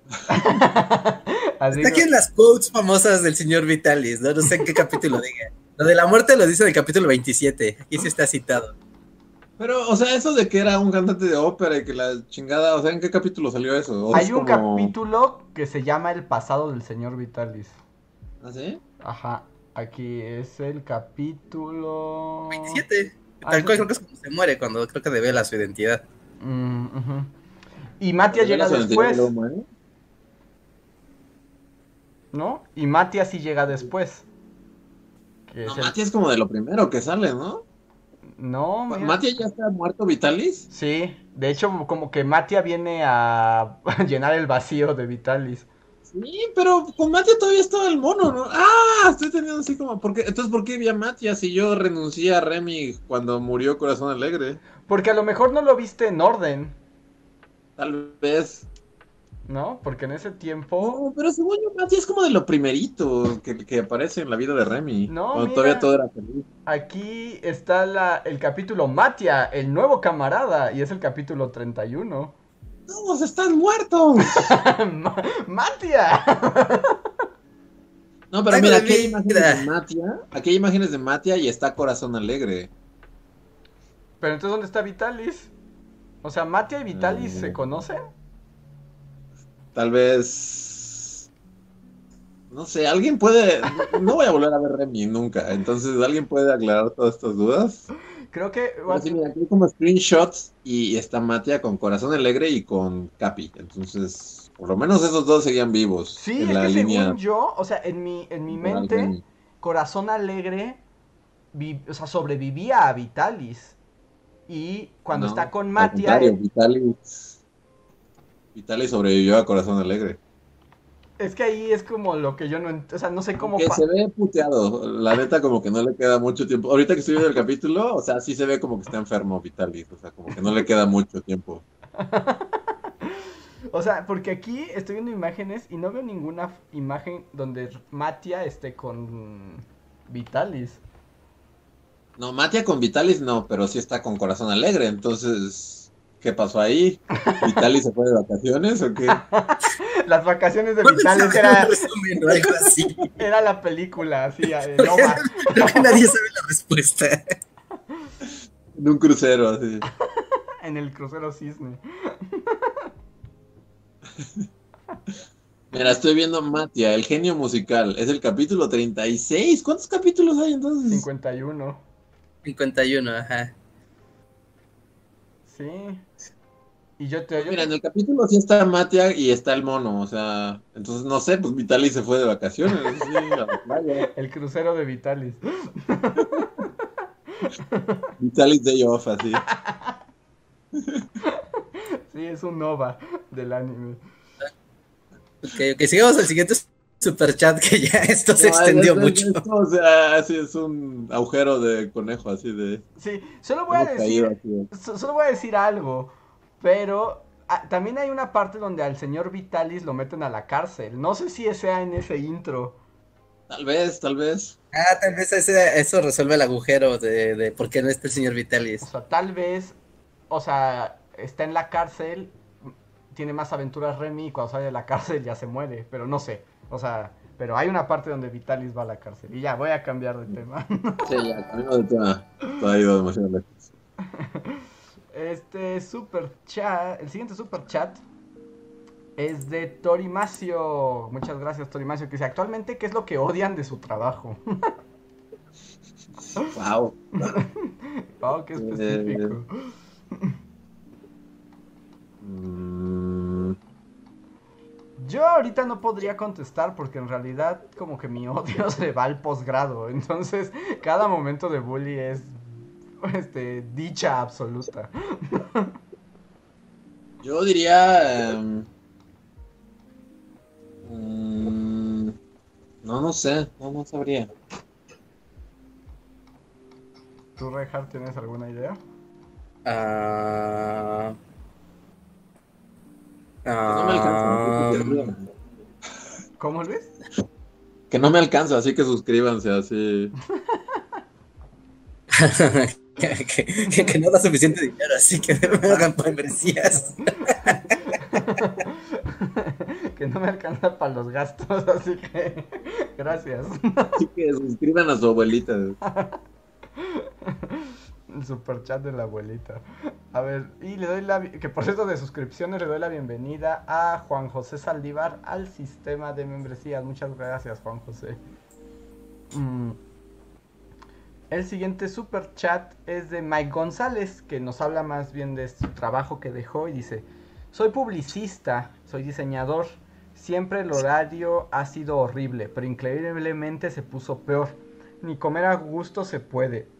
Y extraño a mis amigos y quejarme con ellos. Sí, la, falta la falta de los amigos, o sea, como que los amigos del trabajo horribles son necesarios, ¿no? Para sobrevivirlo. Ajá. Pero es que según yo no hay escape, ¿no? O sea, esa ha sido mi reflexión. Es como, ok, el imperio fue horrible y fue... Ajá. Pero no hay escape realmente, ¿no?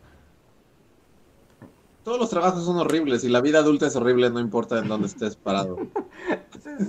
Sí, sí. No, creo que es demasiado. El bajoneo time, pero no, no encuentro fallas en la lógica. O sea, porque son unas por otras. Ok, no vas a tener los mismos problemas tal vez que en tu vida godín de oficina, pero va a haber otros. ¿no? hacemos como ese equilibrio Hay cosas buenas en, la vida laboral godín y...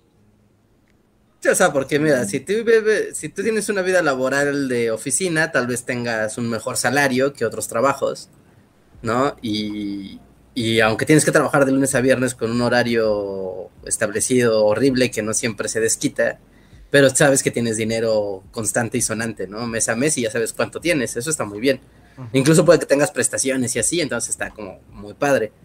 Pero no tienes tiempo y si tienes un trabajo que de, eh, un trabajo independiente, pues tienes la ventaja de que pues tienes tu tiempo, puedes organizarte como tú quieras, puedes disponer más de tu, de tu existencia y de tus tiempos, pero tal vez no vas a tener la certeza de, del, dinero, ¿no? A veces vas a tener mucho, a veces vas a tener poco, a veces vas a estar como incierto, y eso tal vez no está tan padre, ¿no? A, la larga, pero tienes la ventaja de que tú sabes cómo te organizas y cómo disfrutas de tu, de, tu, de tus cosas. Es un poquito, ¿no? O sea, no importa el camino que tomes, nunca te vas a organizar bien y tu vida va a ser horrible.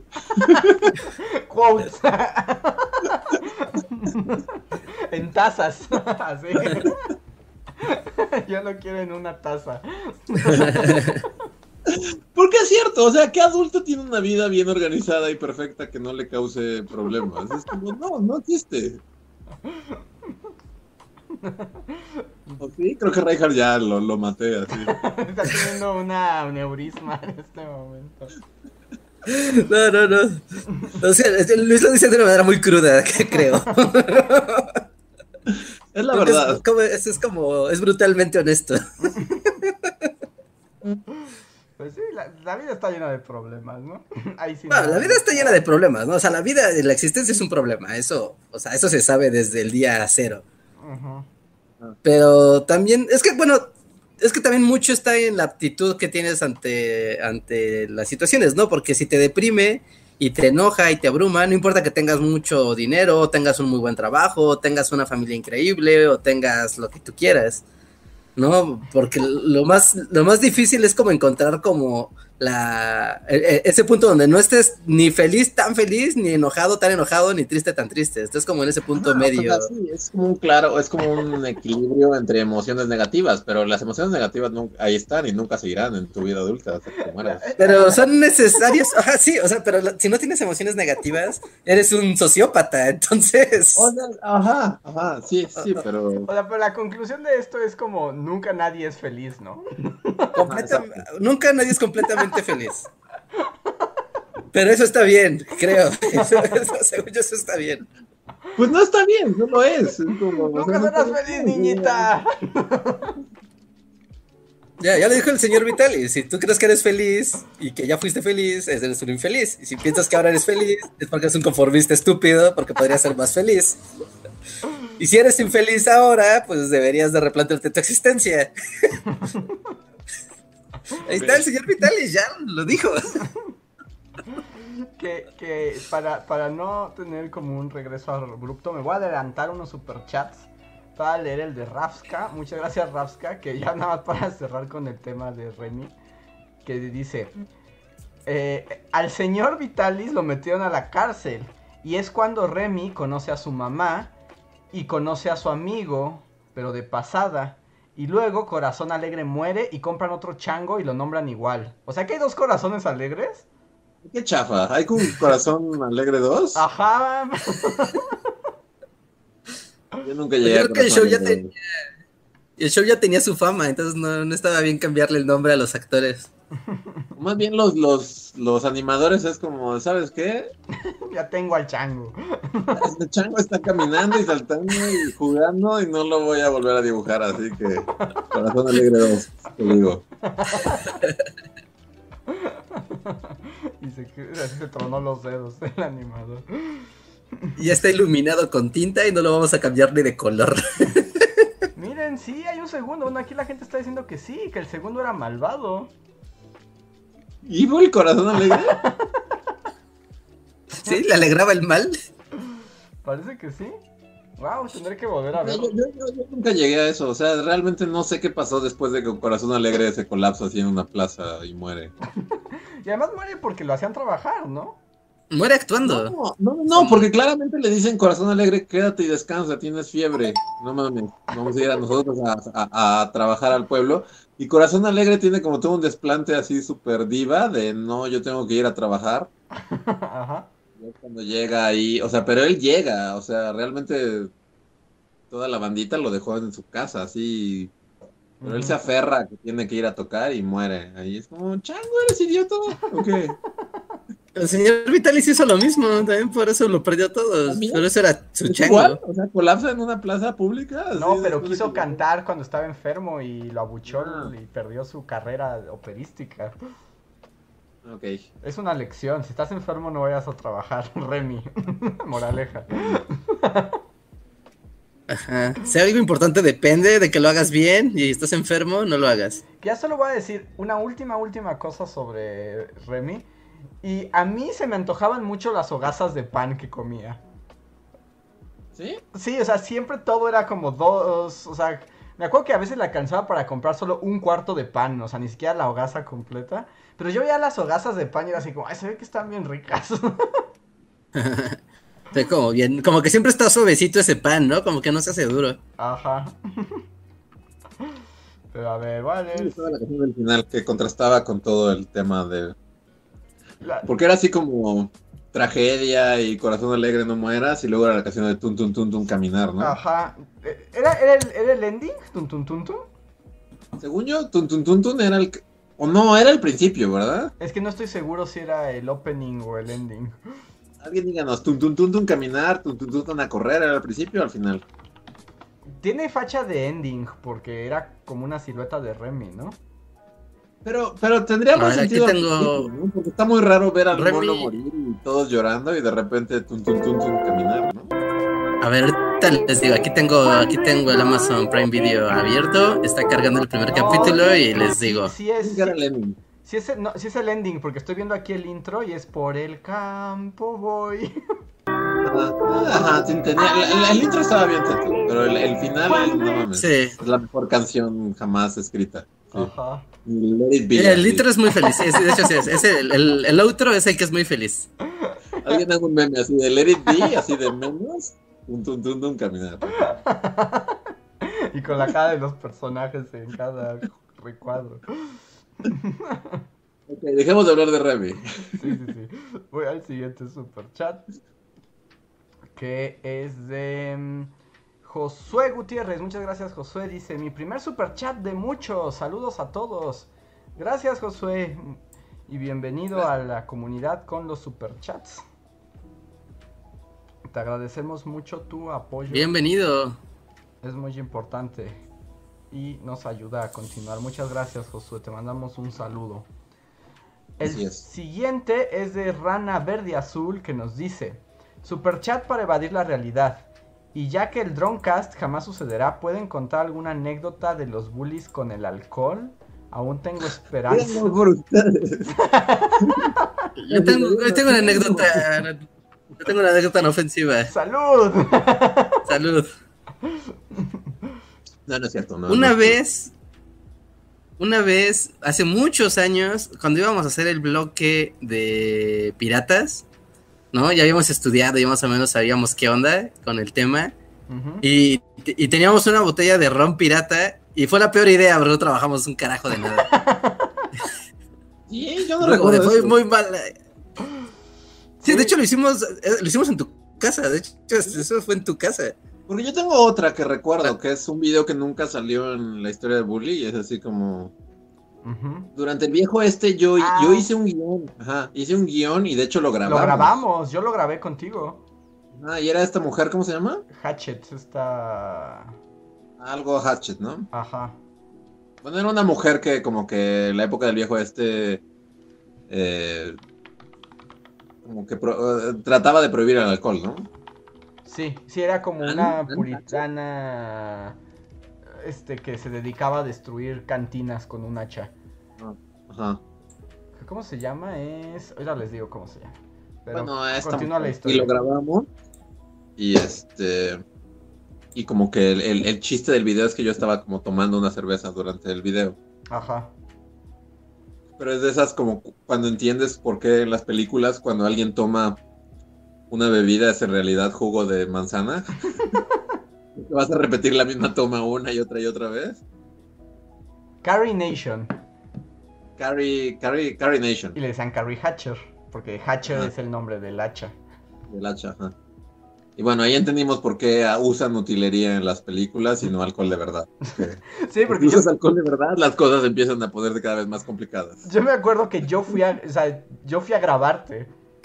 Y me acuerdo, sí, que empezó como todo muy bien, pero último dijo, te va a decir cómo funciona esto, va a decir mis diálogos. Y ese video nunca existió, sí. Pero no recuerdo el del ron pirata, la verdad.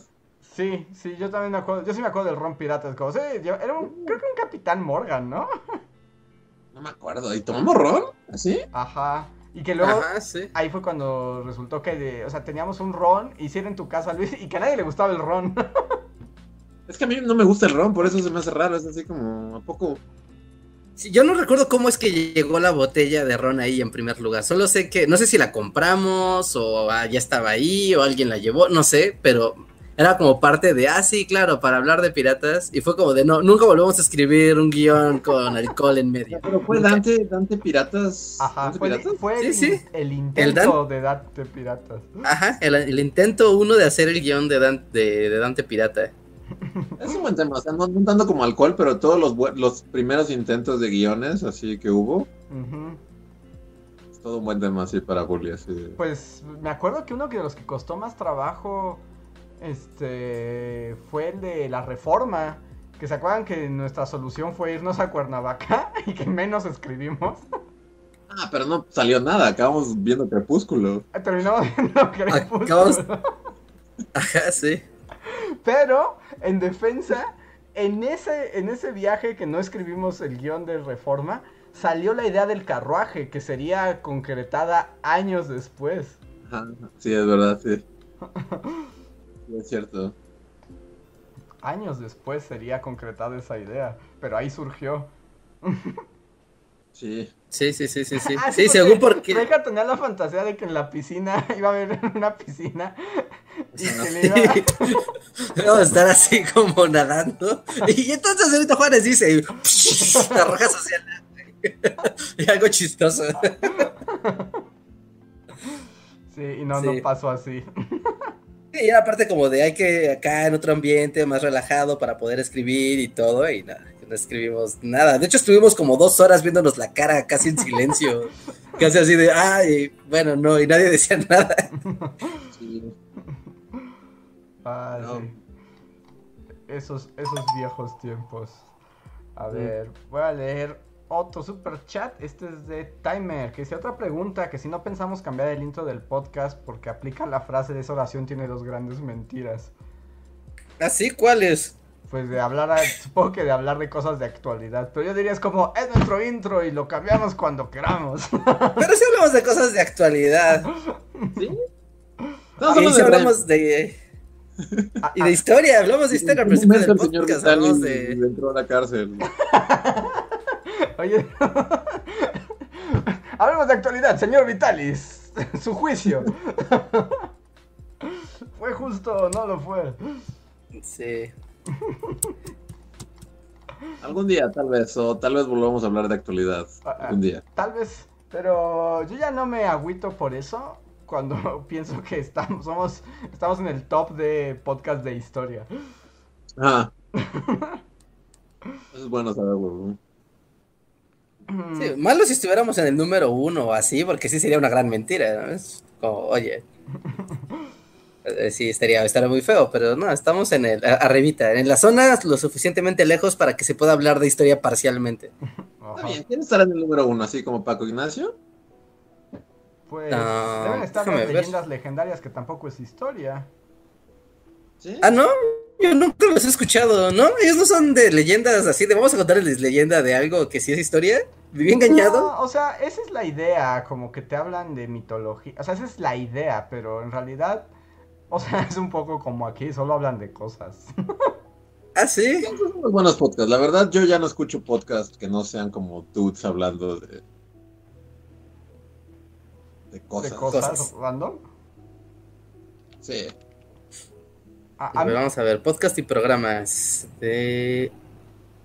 a mí sí me gustan los podcasts que tratan de cosas, porque digo, o sea, para hablar cosas random, para eso tengo mi propio podcast, No sé. donde puedo hablar del señor Vitalis, lo que me dé la gana. Y bajonear a la Sí, banda sí, diciendo claro. que nunca serán felices, no importa el camino que tomen. Exacto, puedo hablar del señor Vitalis y decir que nunca serán felices. ¿Y cuál- y cómo fue tu otra frase? ¿La que creamos para taza? ¿Cómo fue? No sé, pero fue algo de que no importa el camino que tomes, todo va a ser horrible. Sí, como volviendo a ese tema, o sea, yo saliendo del imperio sí tuve como este lapso del que hablaba, ¿no? De decir, bueno, todo fue horrible y nunca quiero volver así. Pero luego te das cuenta de que no hay escape. De una u otra manera siempre vas a acabar en una variación de esa cosa. Sí, lo que pasa es que luego la variación importa. O sea, bueno, por ejemplo, a mí es así como... O sea, con el imperio sí estaba eternamente deprimido y asqueado. Y por ejemplo, o sea, en Bully trabajamos muchísimo, o sea, todos los días, a todas horas. Pero al menos, por ejemplo, a mí ahí la variación es, pero al menos trabajo para algo que es nuestro, ¿no? O sea, el, trabajo es nuestro, o sea, el empeño es nuestro, el proyecto es nuestro, no para millonarios siniestros que se... Sí, no, no es lo mismo ser el panadero de, de Walmart que ser el panadero de tu propia panadería.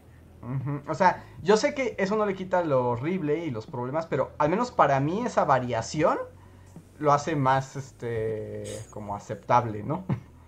Satisfactorio. Ajá. No sé. Pero pues también depende de cada quien, ¿no? O sea, es lo que a cada quien le guste, no hay una fórmula única. Sí, si no tendrías que ser comunista, Luis. ¿Por qué? Para no trabajar. Sería miserable, o sea, no cambiaría Porque- nada. Podrías no trabajar, tener tu mono, tener tu mini, tu casa mínima, tu comida mínima, tu existencia mínima, pero no tendrías que trabajar. No, claro No que tienes trabajabas, por supuesto, al fuerzas, tienes, ahí más bien tienes que trabajar No, fuerzas. sea, obviamente trabajabas, ya parece que Stalin va a ser así como, ah, no quieres trabajar, muy bien, quédate en tu casa. ¿Quieres despertarte a la una de la tarde y no hacer nada? Muy bien, Stalin te va a dar unos zapatos y tu sustento. Es como, no mames, por supuesto que tienes que trabajar. Bueno, pero como neocomunista mágico, donde ya hay robots haciendo cosas y ya, ¿para qué vas a trabajar? Hay robots haciéndolo. Hay robots haciendo videos de bully. Ya, Aún Solo necesitamos que- de otra manera. es- en eso estoy completamente de acuerdo. A ver, tengo un super chat que al parecer es el último de la noche, ya no estamos llegando al final. Que es de Karen in Korean que nos dice: Chicos, muchas gracias por aceptar participar en la conferencia de la FAD.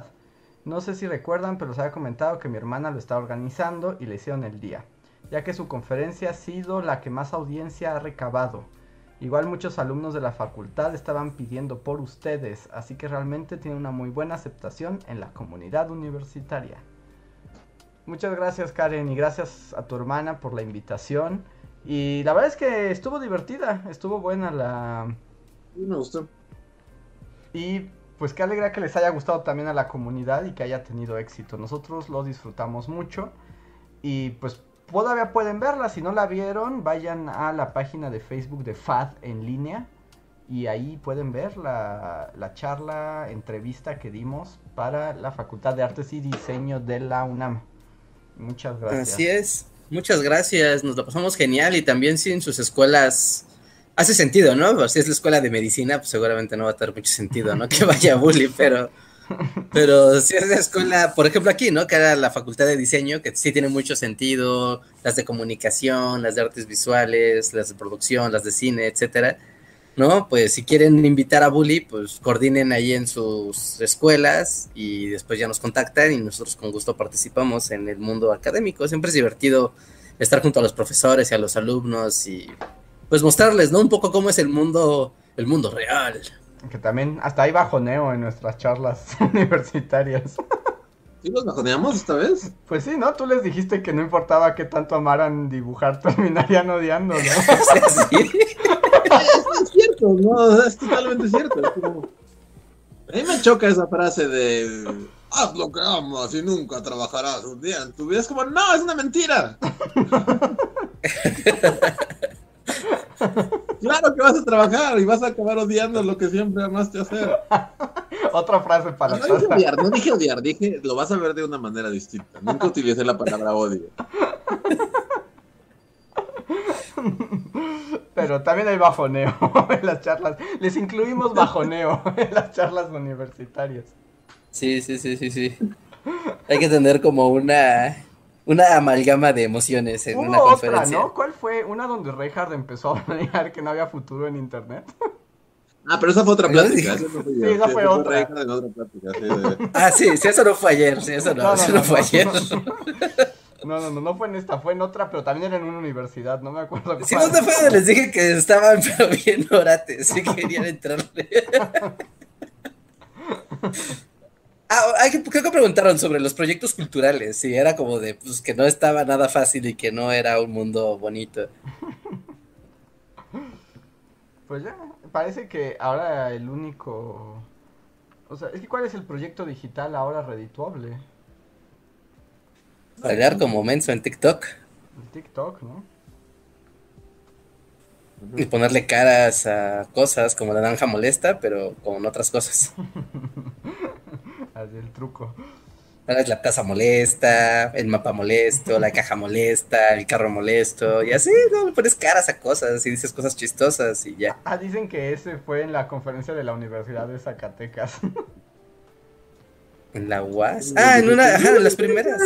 En las primeras digitales que hubo de la pandemia, ¿no? Claro. Pues bueno, ahí saben, ahí saben si nos quieren invitar. Si quieren bajonear a su grupo, invítenos. Y pues ahora sí creo que estamos ya llegando al final del el podcast. Y ahora sí, es verdad. Sí, Eso parece. Eh, ya no Sí. tenemos más super chats. Agradecemos a todos los que nos dieron super chat y los que nos acompañaron el día de hoy. No sé si alguno de ustedes, Luis en Reinhardt, quieran decir algo Mm, más o ¿No? tengan otro tema con el que quieran cerrar. ah, mm, mm. ¿Su Reinhardt? Nom, nom, nom, nom. Yo No, no, yo solo no, pues. tengo una pregunta a Reinhardt Gamer que le iba a hacer, pero dije, puedo hacérsela en el podcast y ya con esto cerramos. Oh, Dios. Reinhardt, ¿todavía hay videojuegos? No, ya no hay. No, ¿verdad? O sea, ¿no es mi impresión que de pronto ya no veo videojuegos? No, ya no hay. O sea, sí hay estrenos, pero hay súper poquitos. Es que ahorita ya se nota cómo la pandemia pues le pegó a los estudios, ¿no? Y a toda la onda de home office y demás. Porque el año pasado, todavía digamos como durante el año de la pandemia, los, o sea, los desarrollos no se hacen en un mes ni en tres meses, se hacen en años. Entonces, los que tenían como, pues sí, el trabajo ya avanzado, pudieron concretarlo a marchas forzadas durante el principio del año, el, y lo que restó de la pandemia, y publicaron, o sea, sí hubo, sí hubo muchos estrenos. Pero en 2020, pues ya, pues no, no manches, o sea, esas reuniones, seguro que a distancia todo se puede y bla, bla, bla, pero los estudios suelen ser muy estrictos con su seguridad y que no se esté filtrando información y que no se esté, o sea, tener todo como muy controlado dentro del estudio para que no, no haya plagios. Y pues hacerlo vía home office, pues es un problemota. No, así Es que que... justo me, es que hoy, hoy me pasó, hoy en la mañana me pasó, ¿han visto como el meme de Morty, de Rick y Morty? Como que está así, como que se está acostando, levantando y tiene cara de, un momento, así como, ¿qué momento que pasó? Ajá, así estaba, o sea, estaba en, o sea, me estaba levantando y así como, bueno, voy a comenzar y dije, un momento, no he visto como estrenos de videojuegos en meses, ¿aún existen los videojuegos? Ya, no, aparte desde que salió la nueva generación de consolas, o sea, pues los grandes como estrenos, o sea, está igual que cuando salió el Play 4, o sea, tienes tu Play 5 o tu Xbox X, pues qué padre, porque pues, no hay juegos y los que hay están bien piteros. Ujú. Entonces, pues está, es, es temporada de vaca seca, de vacas secas, de, de vacas flacas, y, pues en la temporada pandémica tampoco apoya mucho. Y sí está viendo uno que otro, otro estreno, pero son chiquitos. O son juegos que ya estaban anunciados desde hace un año, que ya llevan. O sea, que están, por ejemplo, están diciendo aquí en el chat los de Nintendo, pero Nintendo tiene su calendario de estrenos. O sea, se los aseguro que ellos tienen cronometrado su, su calendario de estrenos desde hace años.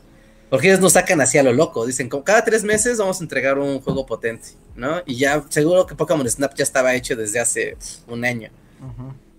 ¿no? Y, y el siguiente Fire Emblem y lo que tú quieras. Y solo- Así que, Y solo voy a hacer una última pregunta al respecto. ¿Pokémon Snatch en 2021 tiene sentido? no te, no te metas con una fuerza que no conoces, Andrés. Es como tómale fotos a los Pokémon, o sea, como que eso tenía en el sentido en el 98, pero no sé si hoy. Pero ya, me callo el hocico. Vivimos en la época donde no se toman fotos en la vida, Andrés. O sea, sí, pero la idea del Pokémon... Exacto, pero la idea del Pokémon Snatch es ir en un carrito tomando, por un riel, tomando fotos a Pokémones. No sé qué tan atractivo es eso el día de hoy. Cuando ya tienes teléfonos y tienes Pokémon Go, en todo caso. Estás lidiando con fuerzas que no, no- no controlas. Yo, yo- yo- yo me- no me metería a criticar Pokémon Snap en voz alta. Shh, Entonces digo, detente, detente. Corta, corta, corta, corta, córtalo. Córtenlo, córtenlo. Dicen que callen al no creyente. Sí, o sea, no sabes la cantidad de gente que se dedicó a comprar su primer cámara fotográfica profesional gracias a Pokémon Snap. Exacto, porque era 1998. Pero Y ahora va a volver a pasar. Es como, wow, está bien padre ir a explorar, tomar fotos a Pokémones, eh, tener como la idea. O sea, también piénsalo, tal vez tanto el, el factor nostalgia de la gente del sector 30-35, que, que eran niños preadolescentes cuando eso salió, ¿no? Como está el factor nostalgia, ¿no? De, ah, sí, yo lo compraba y me gustaba, y, uh".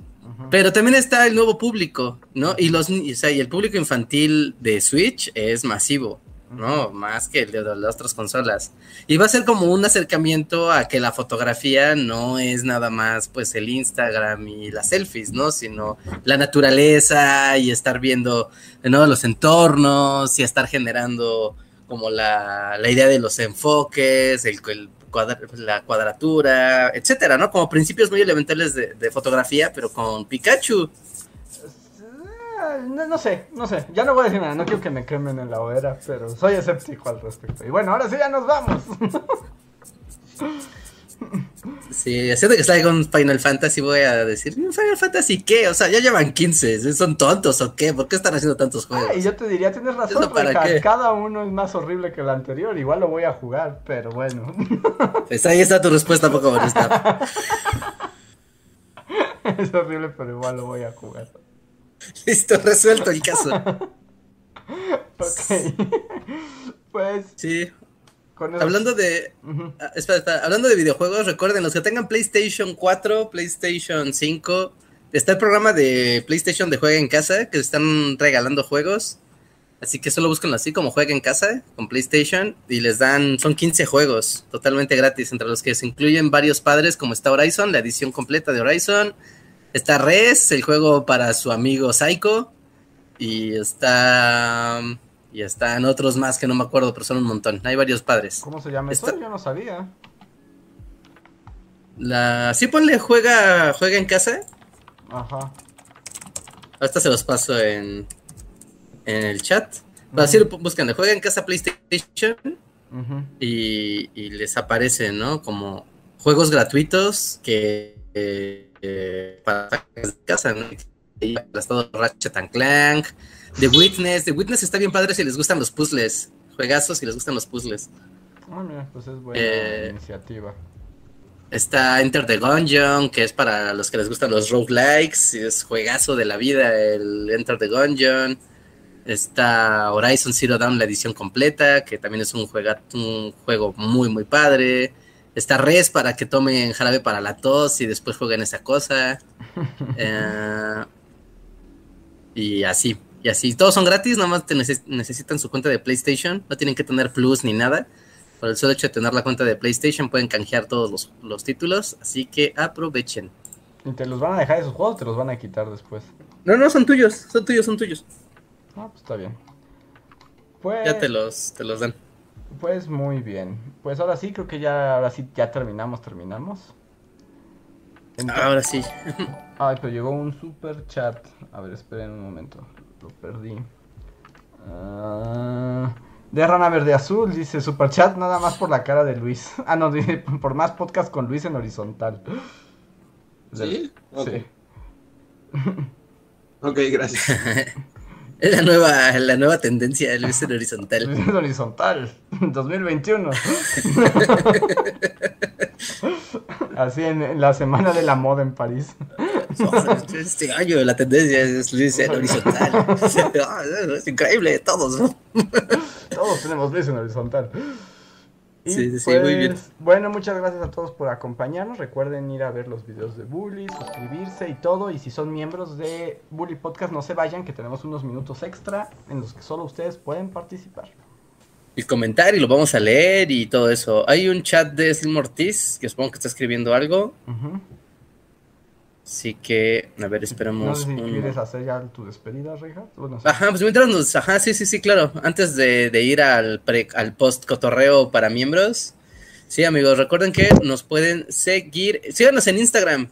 Instagram. Sigan a Bully Magnets en Instagram. Es importante.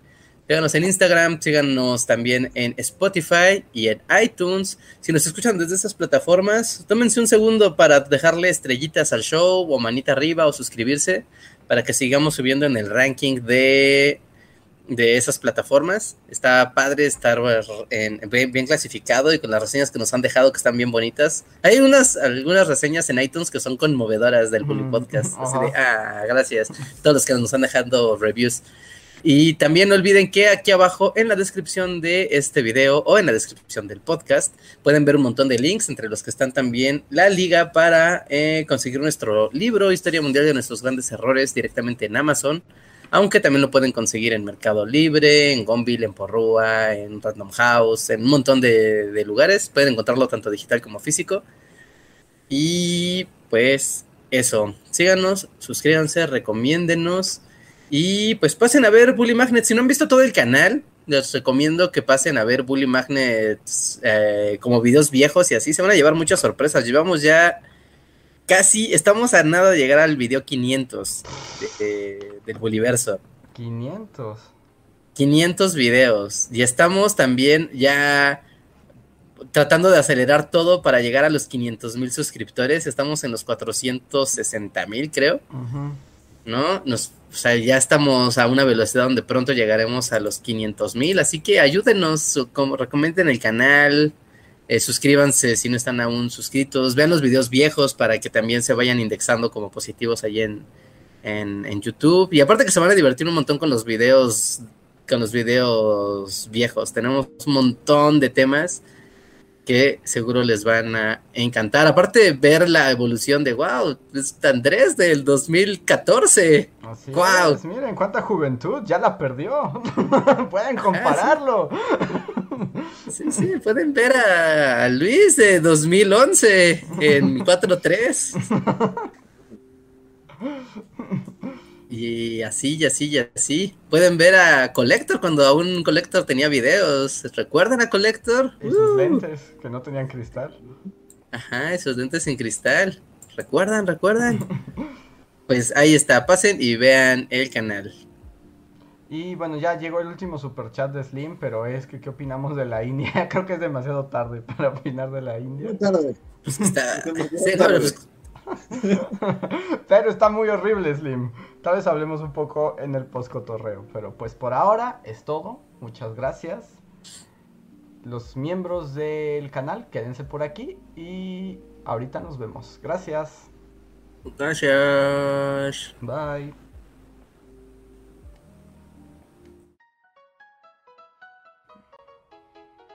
Síguenos en Facebook, Twitter y YouTube con el usuario Bully Magnets. También suscríbete a nuestro podcast en iTunes y en la app de Mixler para tener lo más nuevo de nuestros contenidos siempre a la mano. Deja tus comentarios, suscríbete, compártenos con tus amigos y recuerda, Bully Magnets, donde la historia en verdad es divertida.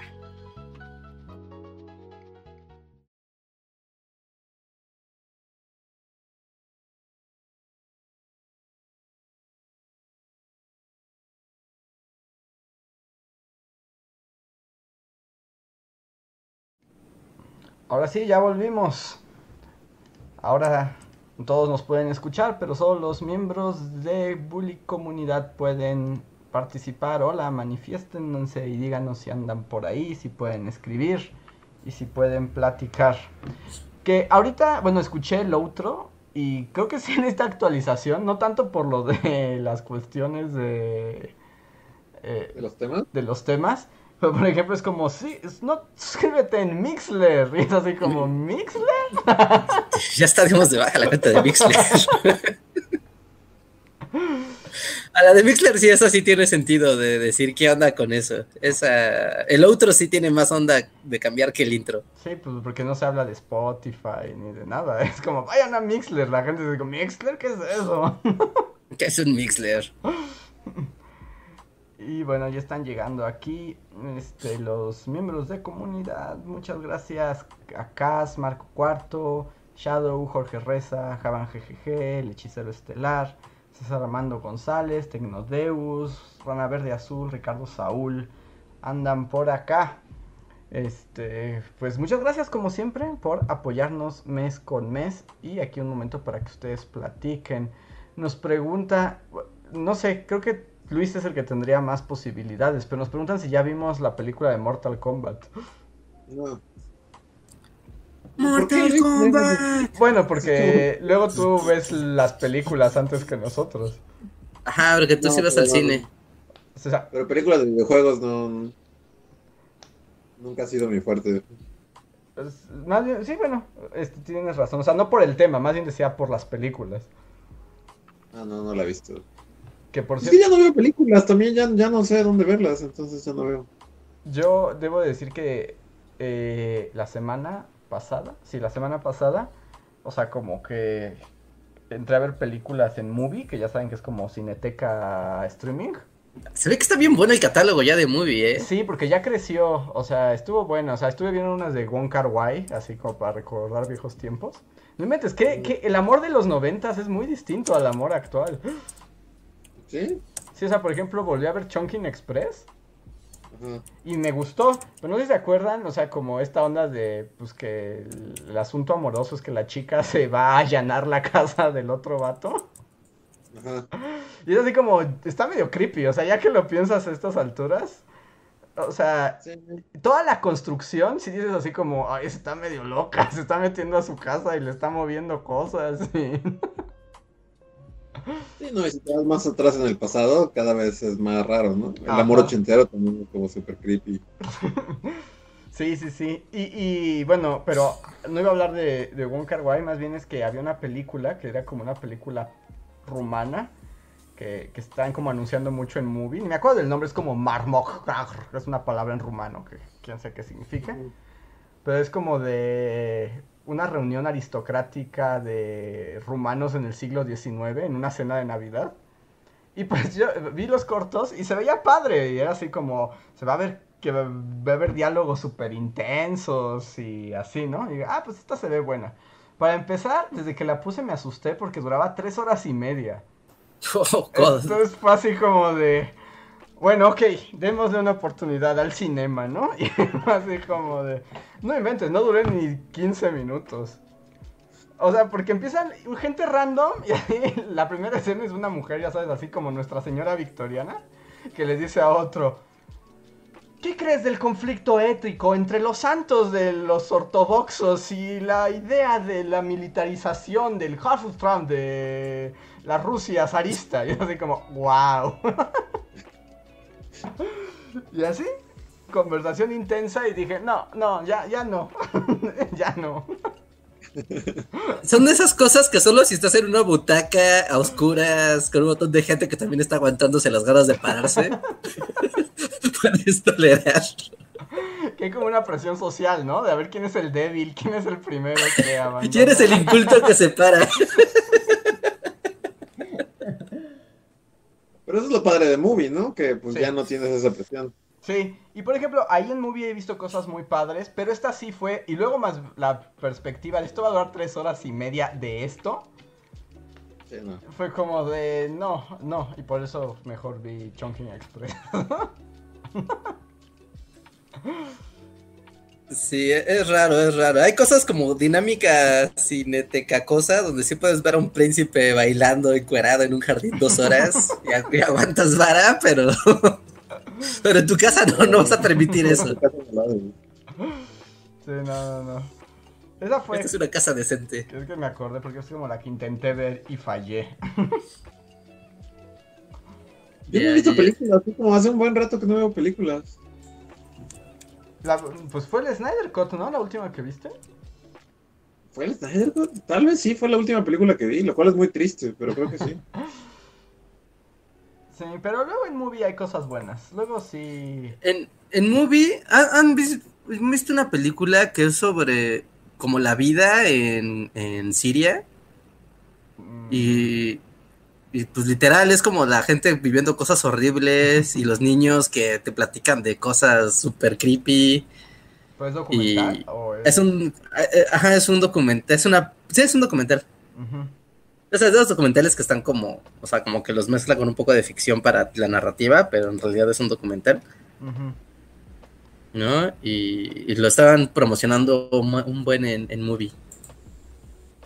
Y además como, ven que antes, ya sé que parece que Movie me da dinero, pero ojalá, pero ven que antes Movie era como un catálogo de solo 30 películas que cambiaba, que rotaban. Ahora tienen ese, pero ya también tienen un catálogo completo, así como Netflix. O sea, tienen muchas películas. Entonces, sí, y hay cosas geniales y otras que sí dices, qué fregado está pasando aquí, pero tienes la posibilidad de decir, le apago. Nadie te juzga. Ajá, nadie te juzga. Nos dicen aquí, Ricardo Saúl, que si ya vimos la película Las Voces, Las Voces, que está en Netflix. No, no, la, no sé cuál sea. Es una con Deadpool, ¿cómo se llama Deadpool? Este. es, es- no, no es Ryan, no es. ¿Cómo se llama? ¿Deadpool? ¿Cómo se Creo que es Deadpool asesino serial. Ajá. Yo la vi y no sé, yo ya estoy muy amargado, entonces está buena, pero toda la película fue como, meh. ¿Así? ¿No? ¿De plano? Sí, no sé si sea esa a la que se refiere, tal vez no sea esa, pero... A ver, las voces. ah, Las voces en Netflix. película. Pero es como thriller. Es como, no sé qué sería, porque no es como comedia, pero es como thriller, es como... Pues sí, él, él es un asesino y lo ves todo como desde su punto de vista, ¿no? Entonces sus, sus mascotas le hablan y... Ajá. Pero. Ryan Reynolds. Ryan Reynolds, ajá. Este, sí la vi. eh, Ay, a, a mí luego me siento mal porque así yo aplico como Luis. A mí me pasa cada rato con mi hermana, porque como que a mi hermana le gustan las películas y las series que le gustan, no me gustan a mí, y siempre llega muy emocionada, como, ¿ya viste tal? Este? Y yo así como, sí, la odié. Como ahorita lo, con lo que yo estoy, que, que estoy como en ese mood también, no sé si, como la serie de moda de Netflix, no sé si la han visto, la de Envenenamos a todos. ¿Cuál es? Ah, sí, la de... A todos. Sí, ¿no? La casa de la tía Ágata, la serie, casi, casi es eso. ¿Cuál es? ¿Cuál es? No, es como el vato que, que envenenaba a todos, así se llama.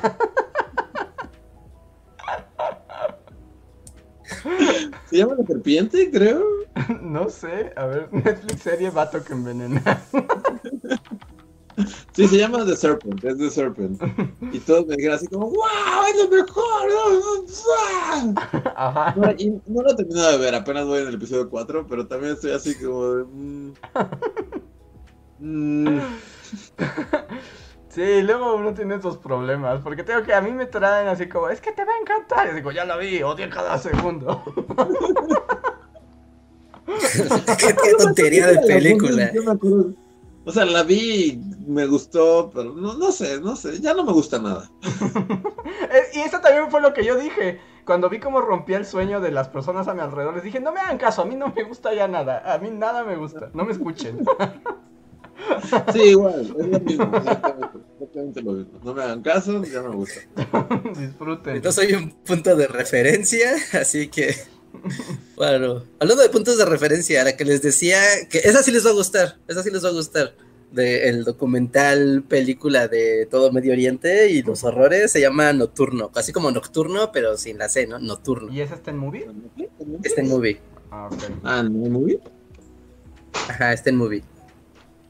Ah, pues le voy a dar. Sí, porque The Movie está Pero padre. sí se van a horrorizar, ¿eh? O sea, sí se van a horrorizar, ese Ah, es el, el entonces tal vez asunto. espere un poco. O sea, sí. O sea, sí es muy realista, o sea, sí es que sí es real, o sea, lo que vas a ver sí es real. Entonces es como de, ay, qué horrible es la guerra. Ok. Pero, pero véanla, está, está increíble. Va. Va. Y pues bueno, creo que con esto ahora sí llegamos al final del poscotorreo. Perdón por arruinar sus gustos por películas. Pero recuerden, no nos gusta nada. Disfruten, sean felices con lo que quieran. y Así es. creo que ahora sí, pues muchas gracias a todos. Este es el final del Bully Podcast y nos vemos la próxima semana. Sale, nos vemos la próxima semana. Muchas gracias por su tiempo. Recuerden dejar su like. No olviden dejar su like. Nunca les decimos que dejen like si nos quedamos sin likes al final. Dejen like. Va. Dejen su, su like y pues ahí está. Nos vemos hasta la próxima, amigos. Gracias. Va. Bye.